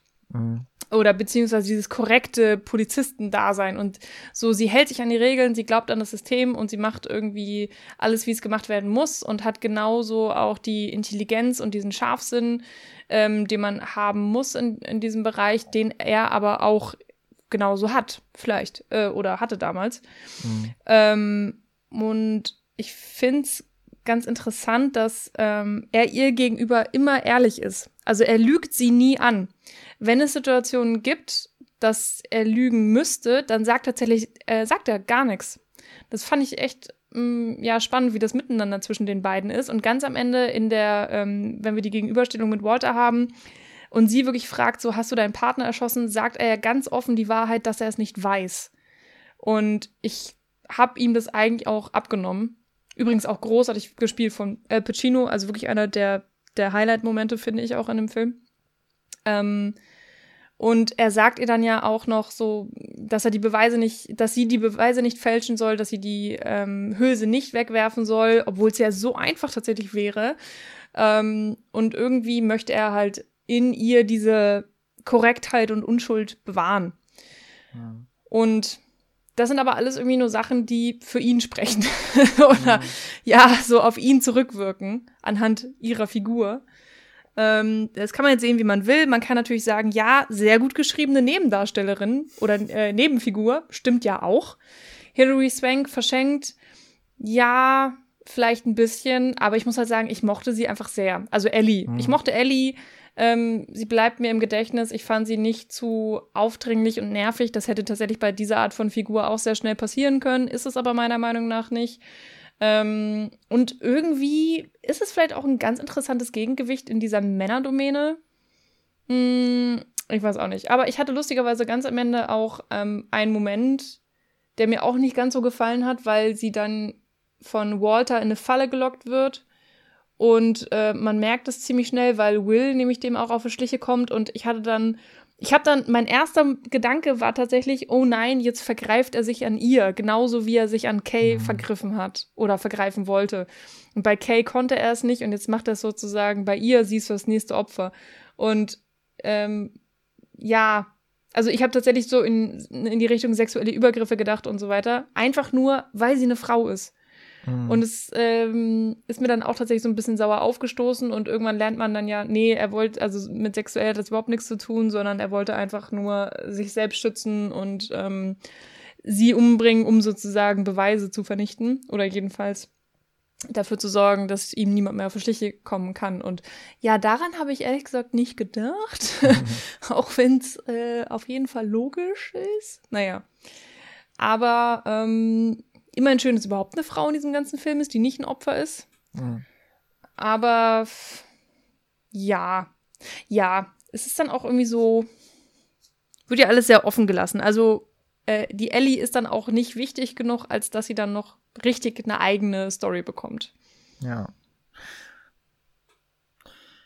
Andere, ja, was heißt jetzt Kritikpunkt? Auch schwierig. Kann man mir jetzt wahrscheinlich ähnlich wie mein ich kann Robin Williams hier nicht so richtig wertschätzen, weil ich halt schon One Hour Foto kannte und ich habe gedacht, es ist eigentlich genau das Gleiche, was er tut. Aber das ist halt jetzt, weiß nicht, ob man das wirklich als, als valide Kritik dann sehen kann. Könnte man mir genauso gut sagen, hm. ey, Junge, spring mal über deinen Schatten da. Ist ein, ein unpässlicher Zufall irgendwie. Ja, irgendwie schon, genau. ähm, weil, aber, ich meine, du bist ja trotzdem der Meinung, dass er gut spielt. Also auch ein One-Hour-Foto wahrscheinlich. Also. In One, ja, ja. aber irgendwie habe ich dann doch so das Gefühl, also ich habe mich andauernd daran versetzt gefühlt. Und ja. jetzt komme ich noch auf den anderen Film, an dem ich ja, äh, der ja sehr, sehr erinnert. Und äh, das tut ihm auch nicht sonderlich gut. Und ähm, kann auch sein, dass es, dass es halt Zufall ist, aber ich kann es mir fast nicht vorstellen. Ich habe das Gefühl, das ist ziemlich stark abgeguckt von Seven. Diese, hm. diese, ähm, dieser Bösewicht, der, also Kevin Spacey äh, spielt, finde ich, ne, auch so eine ähnliche Figur wie der Walter ist. Ähm, natürlich, also natürlich haben die eine ganz andere Agenda, aber die Art und Weise, dieses ganz ruhige, dieses sehr in ihrer eigenen Welt lebend, ähm, mit dem Protagonisten so ein Spiel spielen, ähm, sich mit dem Protagonisten auf eine, also so quasi immer betonen, dass man doch eigentlich die, die gleiche Person so ist oder sehr ähnliche Charaktere vorweist. Auch die, die Art und Weise, wie er halt auftritt, relativ früh, mhm. aber eben da noch übers Telefon, ähm, auch eigentlich Kevin Spacey taucht relativ früh schon auf und hätte eigentlich äh, ergriffen werden können, nur man sieht ihn halt hier auch noch nicht so richtig. Auch dieser äh, Moment, wo, wo ähm, Will im Apartment von Walter ist und der steht dann da vor der Tür. So, das gibt's quasi genauso in Seven. Mhm. Diese Szene. Und das konnte ich dann nicht so leicht abschütteln. Und muss sagen, da finde ich ihn dann aber immer schwächer. Und auch die Filme sind ja. natürlich von der Visualität komplett anders. Ne? Der eine, der total hell ist, der andere, in dem es immer regnet. Beides äh, sehr, sehr pessimistische Geschichten. Auch Cops, die durchaus äh, ihre Macken haben. Und natürlich geht Seven dann letztlich in eine andere Richtung, aber ich, das, irgendwie habe ich diesen, dieses Bild nicht so richtig oder diesen Vergleich nicht richtig losschütteln können und ähm, da muss ich dann doch sagen, in so einem direkten, also das, das ist dann letztlich, sagen wir es einfach so, das ist halt der Unterschied, warum das hier einfach ein sehr patenter Krimi-Psychothriller ist, aber eben kein herausragender Film. Und deswegen würde ich auch nicht sagen, das ist jetzt irgendwie die der Geheimtipp, wenn man von Christopher Nolan irgendwie nur Inception und die Batman-Trilogie kennt und Interstellar vielleicht und jetzt demnächst Tenet. Das ist jetzt nicht so, dass man auf diesen Film zurückkommen sollte, müsste und denkt, boah, das hat sich ja schon alles vom Anfang gezeigt, was ein grandioser Geist äh, in Christopher Nolan steckt. Nee, also das ist für einen jungen Regisseur ein sehr, sehr gutes Werk, aber es ist halt nichts, was sich irgendwie wahnsinnig aus der Masse heraus stechen würde, mhm. finde ich. Bis mhm. auf so wenige Momente, wir haben sie auch, äh, finde ich, äh, hinreichend honoriert. Es gibt diese tollen Momente in dem Film, aber die, haha, überschatten dann eben nicht alles. ja, ich musste tatsächlich auch an Seven denken. Ähm, mit, mit, mit diesen ganzen Punkten, die du jetzt auch angesprochen hast. Ähm, keine Ahnung, inwiefern die sich äh, ähm, äh, beeinflusst haben lassen. Da wäre es vielleicht dann auch wirklich nochmal hilfreich gewesen, hätte einer von uns das Original gesehen, weil vielleicht ist es im Original ja auch schon so mit den Telefonaten und so weiter. Ich meine, wir befinden uns auch in einer Zeit, wo das Internet nun wirklich noch keine Rolle gespielt mhm. hat. Handys eigentlich auch noch nicht so wirklich. Ähm, da bleibt ja auch einfach nicht so viel als Kommunikationsmittel, so vielleicht noch Briefe. Aber Briefe sind halt einfach langweilig im Gegensatz zu irgendwelchen Telefonaten. Und selbst Telefonate ähm, sind ja schwer zu filmen oder schwer interessant zu filmen. Mhm. Äh, ich finde, hier ist das natürlich noch ziemlich gut gelungen. Aber ähm, ja, kann das auf jeden Fall verstehen. Und, und diese Art von ähm, Täter oder ja, eiskalter Killer, wie auch immer man das nennen will, so berechnend, intelligent und so, das ist halt einfach ein bestimmter Typus. Also man kann schon sagen, die sind sich da mit Seven sehr ähnlich und, und ja, es gibt gewisse Parallelen, aber es ist natürlich auch nicht von der Hand zu weisen, dass das einfach ein bestimmter Art, ja, Killer ist, der natürlich immer wieder in irgendwelchen Filmen wieder auftritt. Genauso wie da der total überdrehte Psychopath, der alle umbringt äh, und nach seinen eigenen Regeln spielt und, und so total, ja, crazy drauf ist. Ähm, also, ne, weiß nicht, es gibt mhm. einfach so ganz viele verschiedene Typen und das hier ist halt irgendwie einer davon. Und ähm, so, der war vielleicht davor in der Kriminalgeschichte noch nicht so oft aufgetaucht und dann war jetzt irgendwie so ein bisschen die Zeit, dass vielleicht dieser Art Typus ein bisschen öfter aufgegriffen würde. Vielleicht auch einfach so ein, ja, eine beliebtere Form, mal ein bisschen Abwechslung reinbringen und so. Kann ich jetzt aber auch natürlich auch nicht genug, ähm, nicht ähm, genau sagen, aber ja, die Parallelen sind nicht so richtig von der Hand zu weisen, das stimmt mhm. schon. Oder die, die vielen Zufälle, wie auch immer man es nennen möchte. Ja. Aber wie gesagt, das sollte jetzt nicht irgendwie heißen, es ist sehr sollte man sich nicht anschauen. Es ist, äh, wie gesagt, es ist ein, ein guter Film, der einfach auch vor allem technisch und von den Schauspielern ähm, einem sehr, sehr viel bietet. Ich glaube, da sind wir, haben wir es häufig genug betont, da sind wir uns einig. Ja. Und insofern bereue ich es nicht, diese Lücke geschlossen zu haben. Ja, ähm, also ja. ich denke wirklich auch, es ist einfach ein, ähm, ein extrem solider Film ähm, mit einigen Qualitäten, ähm, aber mein Gott, irgendwie so richtig hängen bleiben wird er bei mir wahrscheinlich nicht. Es ist jetzt auch. wird er wieder hab, in Vergessenheit. ich befürchte es ein bisschen. Ähm, und und ähm, ach, was soll ich jetzt noch sagen? Bin auch, ich bin auch ein bisschen müde. Ich habe zwar nicht Insomnia, aber äh, Gedächtnisverlust. Nein, habe ich nicht, Gott sei Dank. Naja, aber das ist auf jeden Fall ja nicht einer meiner Lieblingskrimis und, und äh, ach genau, ich bezweifle auch, dass es jetzt einer dieser Filme ist, die wächst. Weißt du, wenn du die alle paar Jahre immer mal wieder siehst und dann denkst du so, boah, so durchdacht, hui. Äh, bezweifle ich jetzt auch. Also es hat mir auf jeden Fall Spaß gemacht, den zu schauen und ähm, den währenddessen irgendwie auch zu analysieren. Ähm, hab auch gemerkt, er hat mich jetzt nicht mehr so extrem gefangen genommen, wie ich das noch von der ersten Sichtung in Erinnerung hatte. Da war ich wirklich so ähm, hingerissen, sozusagen. Äh, war jetzt aber auch, äh, ja, bin eh gerade ein bisschen unkonzentrierter, merke ich. Also Filme haben es bei mir gerade sowieso ein bisschen schwer, mich in ihren Bann zu ziehen. Das ist äh, nicht die leichteste Zeit, aber ähm, ja, ich, es ist schon bemerkenswert, dass man bei Nolan, also der hat einfach keinen schlechten Film. Und, und selbst die Filme, wo man sagt, ja, die sind okay, die sind solide, die haben immer noch was Einzigartiges. Und das ist schon, ähm, ja, bemerkenswert und selten zu finden. Und vielleicht kommt das ja noch. Vielleicht kommen seine großen Flops noch und, und vielleicht macht er dann doch noch mal irgendwelche merkwürdigen Experimente, die total schief gehen oder oder er wird langweilig. Das wäre ja auch eigentlich sehr, sehr schade, wenn er jetzt komplett in diesem ganzen Mm, Hollywood-Blockbuster, Bombast, äh, ja, untergeht. Aber ähm, mit Tenet, also scheint ja eigentlich nicht so zu sein. Das scheint ja auch immer noch alles sehr eigenständig zu sein. Und ich ähm, freue mich auf jeden Fall, den zu sehen und tatsächlich das erste Mal seit Ewigkeiten ins Kino zu gehen. ja. Okay, ja, ich würde sagen, wir haben es erfolgreich geschafft. Äh, Tenet quasi jetzt nicht, wie zu befürchten wäre, die, die gesamte deutsche Film-Podcast-Bubble und Filmblogger-Sphäre sich drauf stürzen wird. Äh, Was ja auch okay ist. Genau, ist sicherlich in Ordnung. Wir haben alle wieder drauf gehofft, äh, dass ein großer Film ins Kino kommt. Insofern, ähm, ich bin mal gespannt. Ich bin einfach, also auf Tenet bin ich gespannt. Ich bin noch drauf gespannt, wie der Film angenommen wird. Also jetzt nicht nur von den Kritiken, die gehen ja wieder, wie bei jedem Nolan-Film mittlerweile, sehr stark auseinander auch. Ähm, insofern, ähm, nehmt diesen Podcast hier als schöne Retrospektive Äh, nimmt das als Rückblick, aber vielleicht auch aufs äh, Freude machen, falls ihr es jetzt auch noch nicht am ersten Wochenende geschafft habt.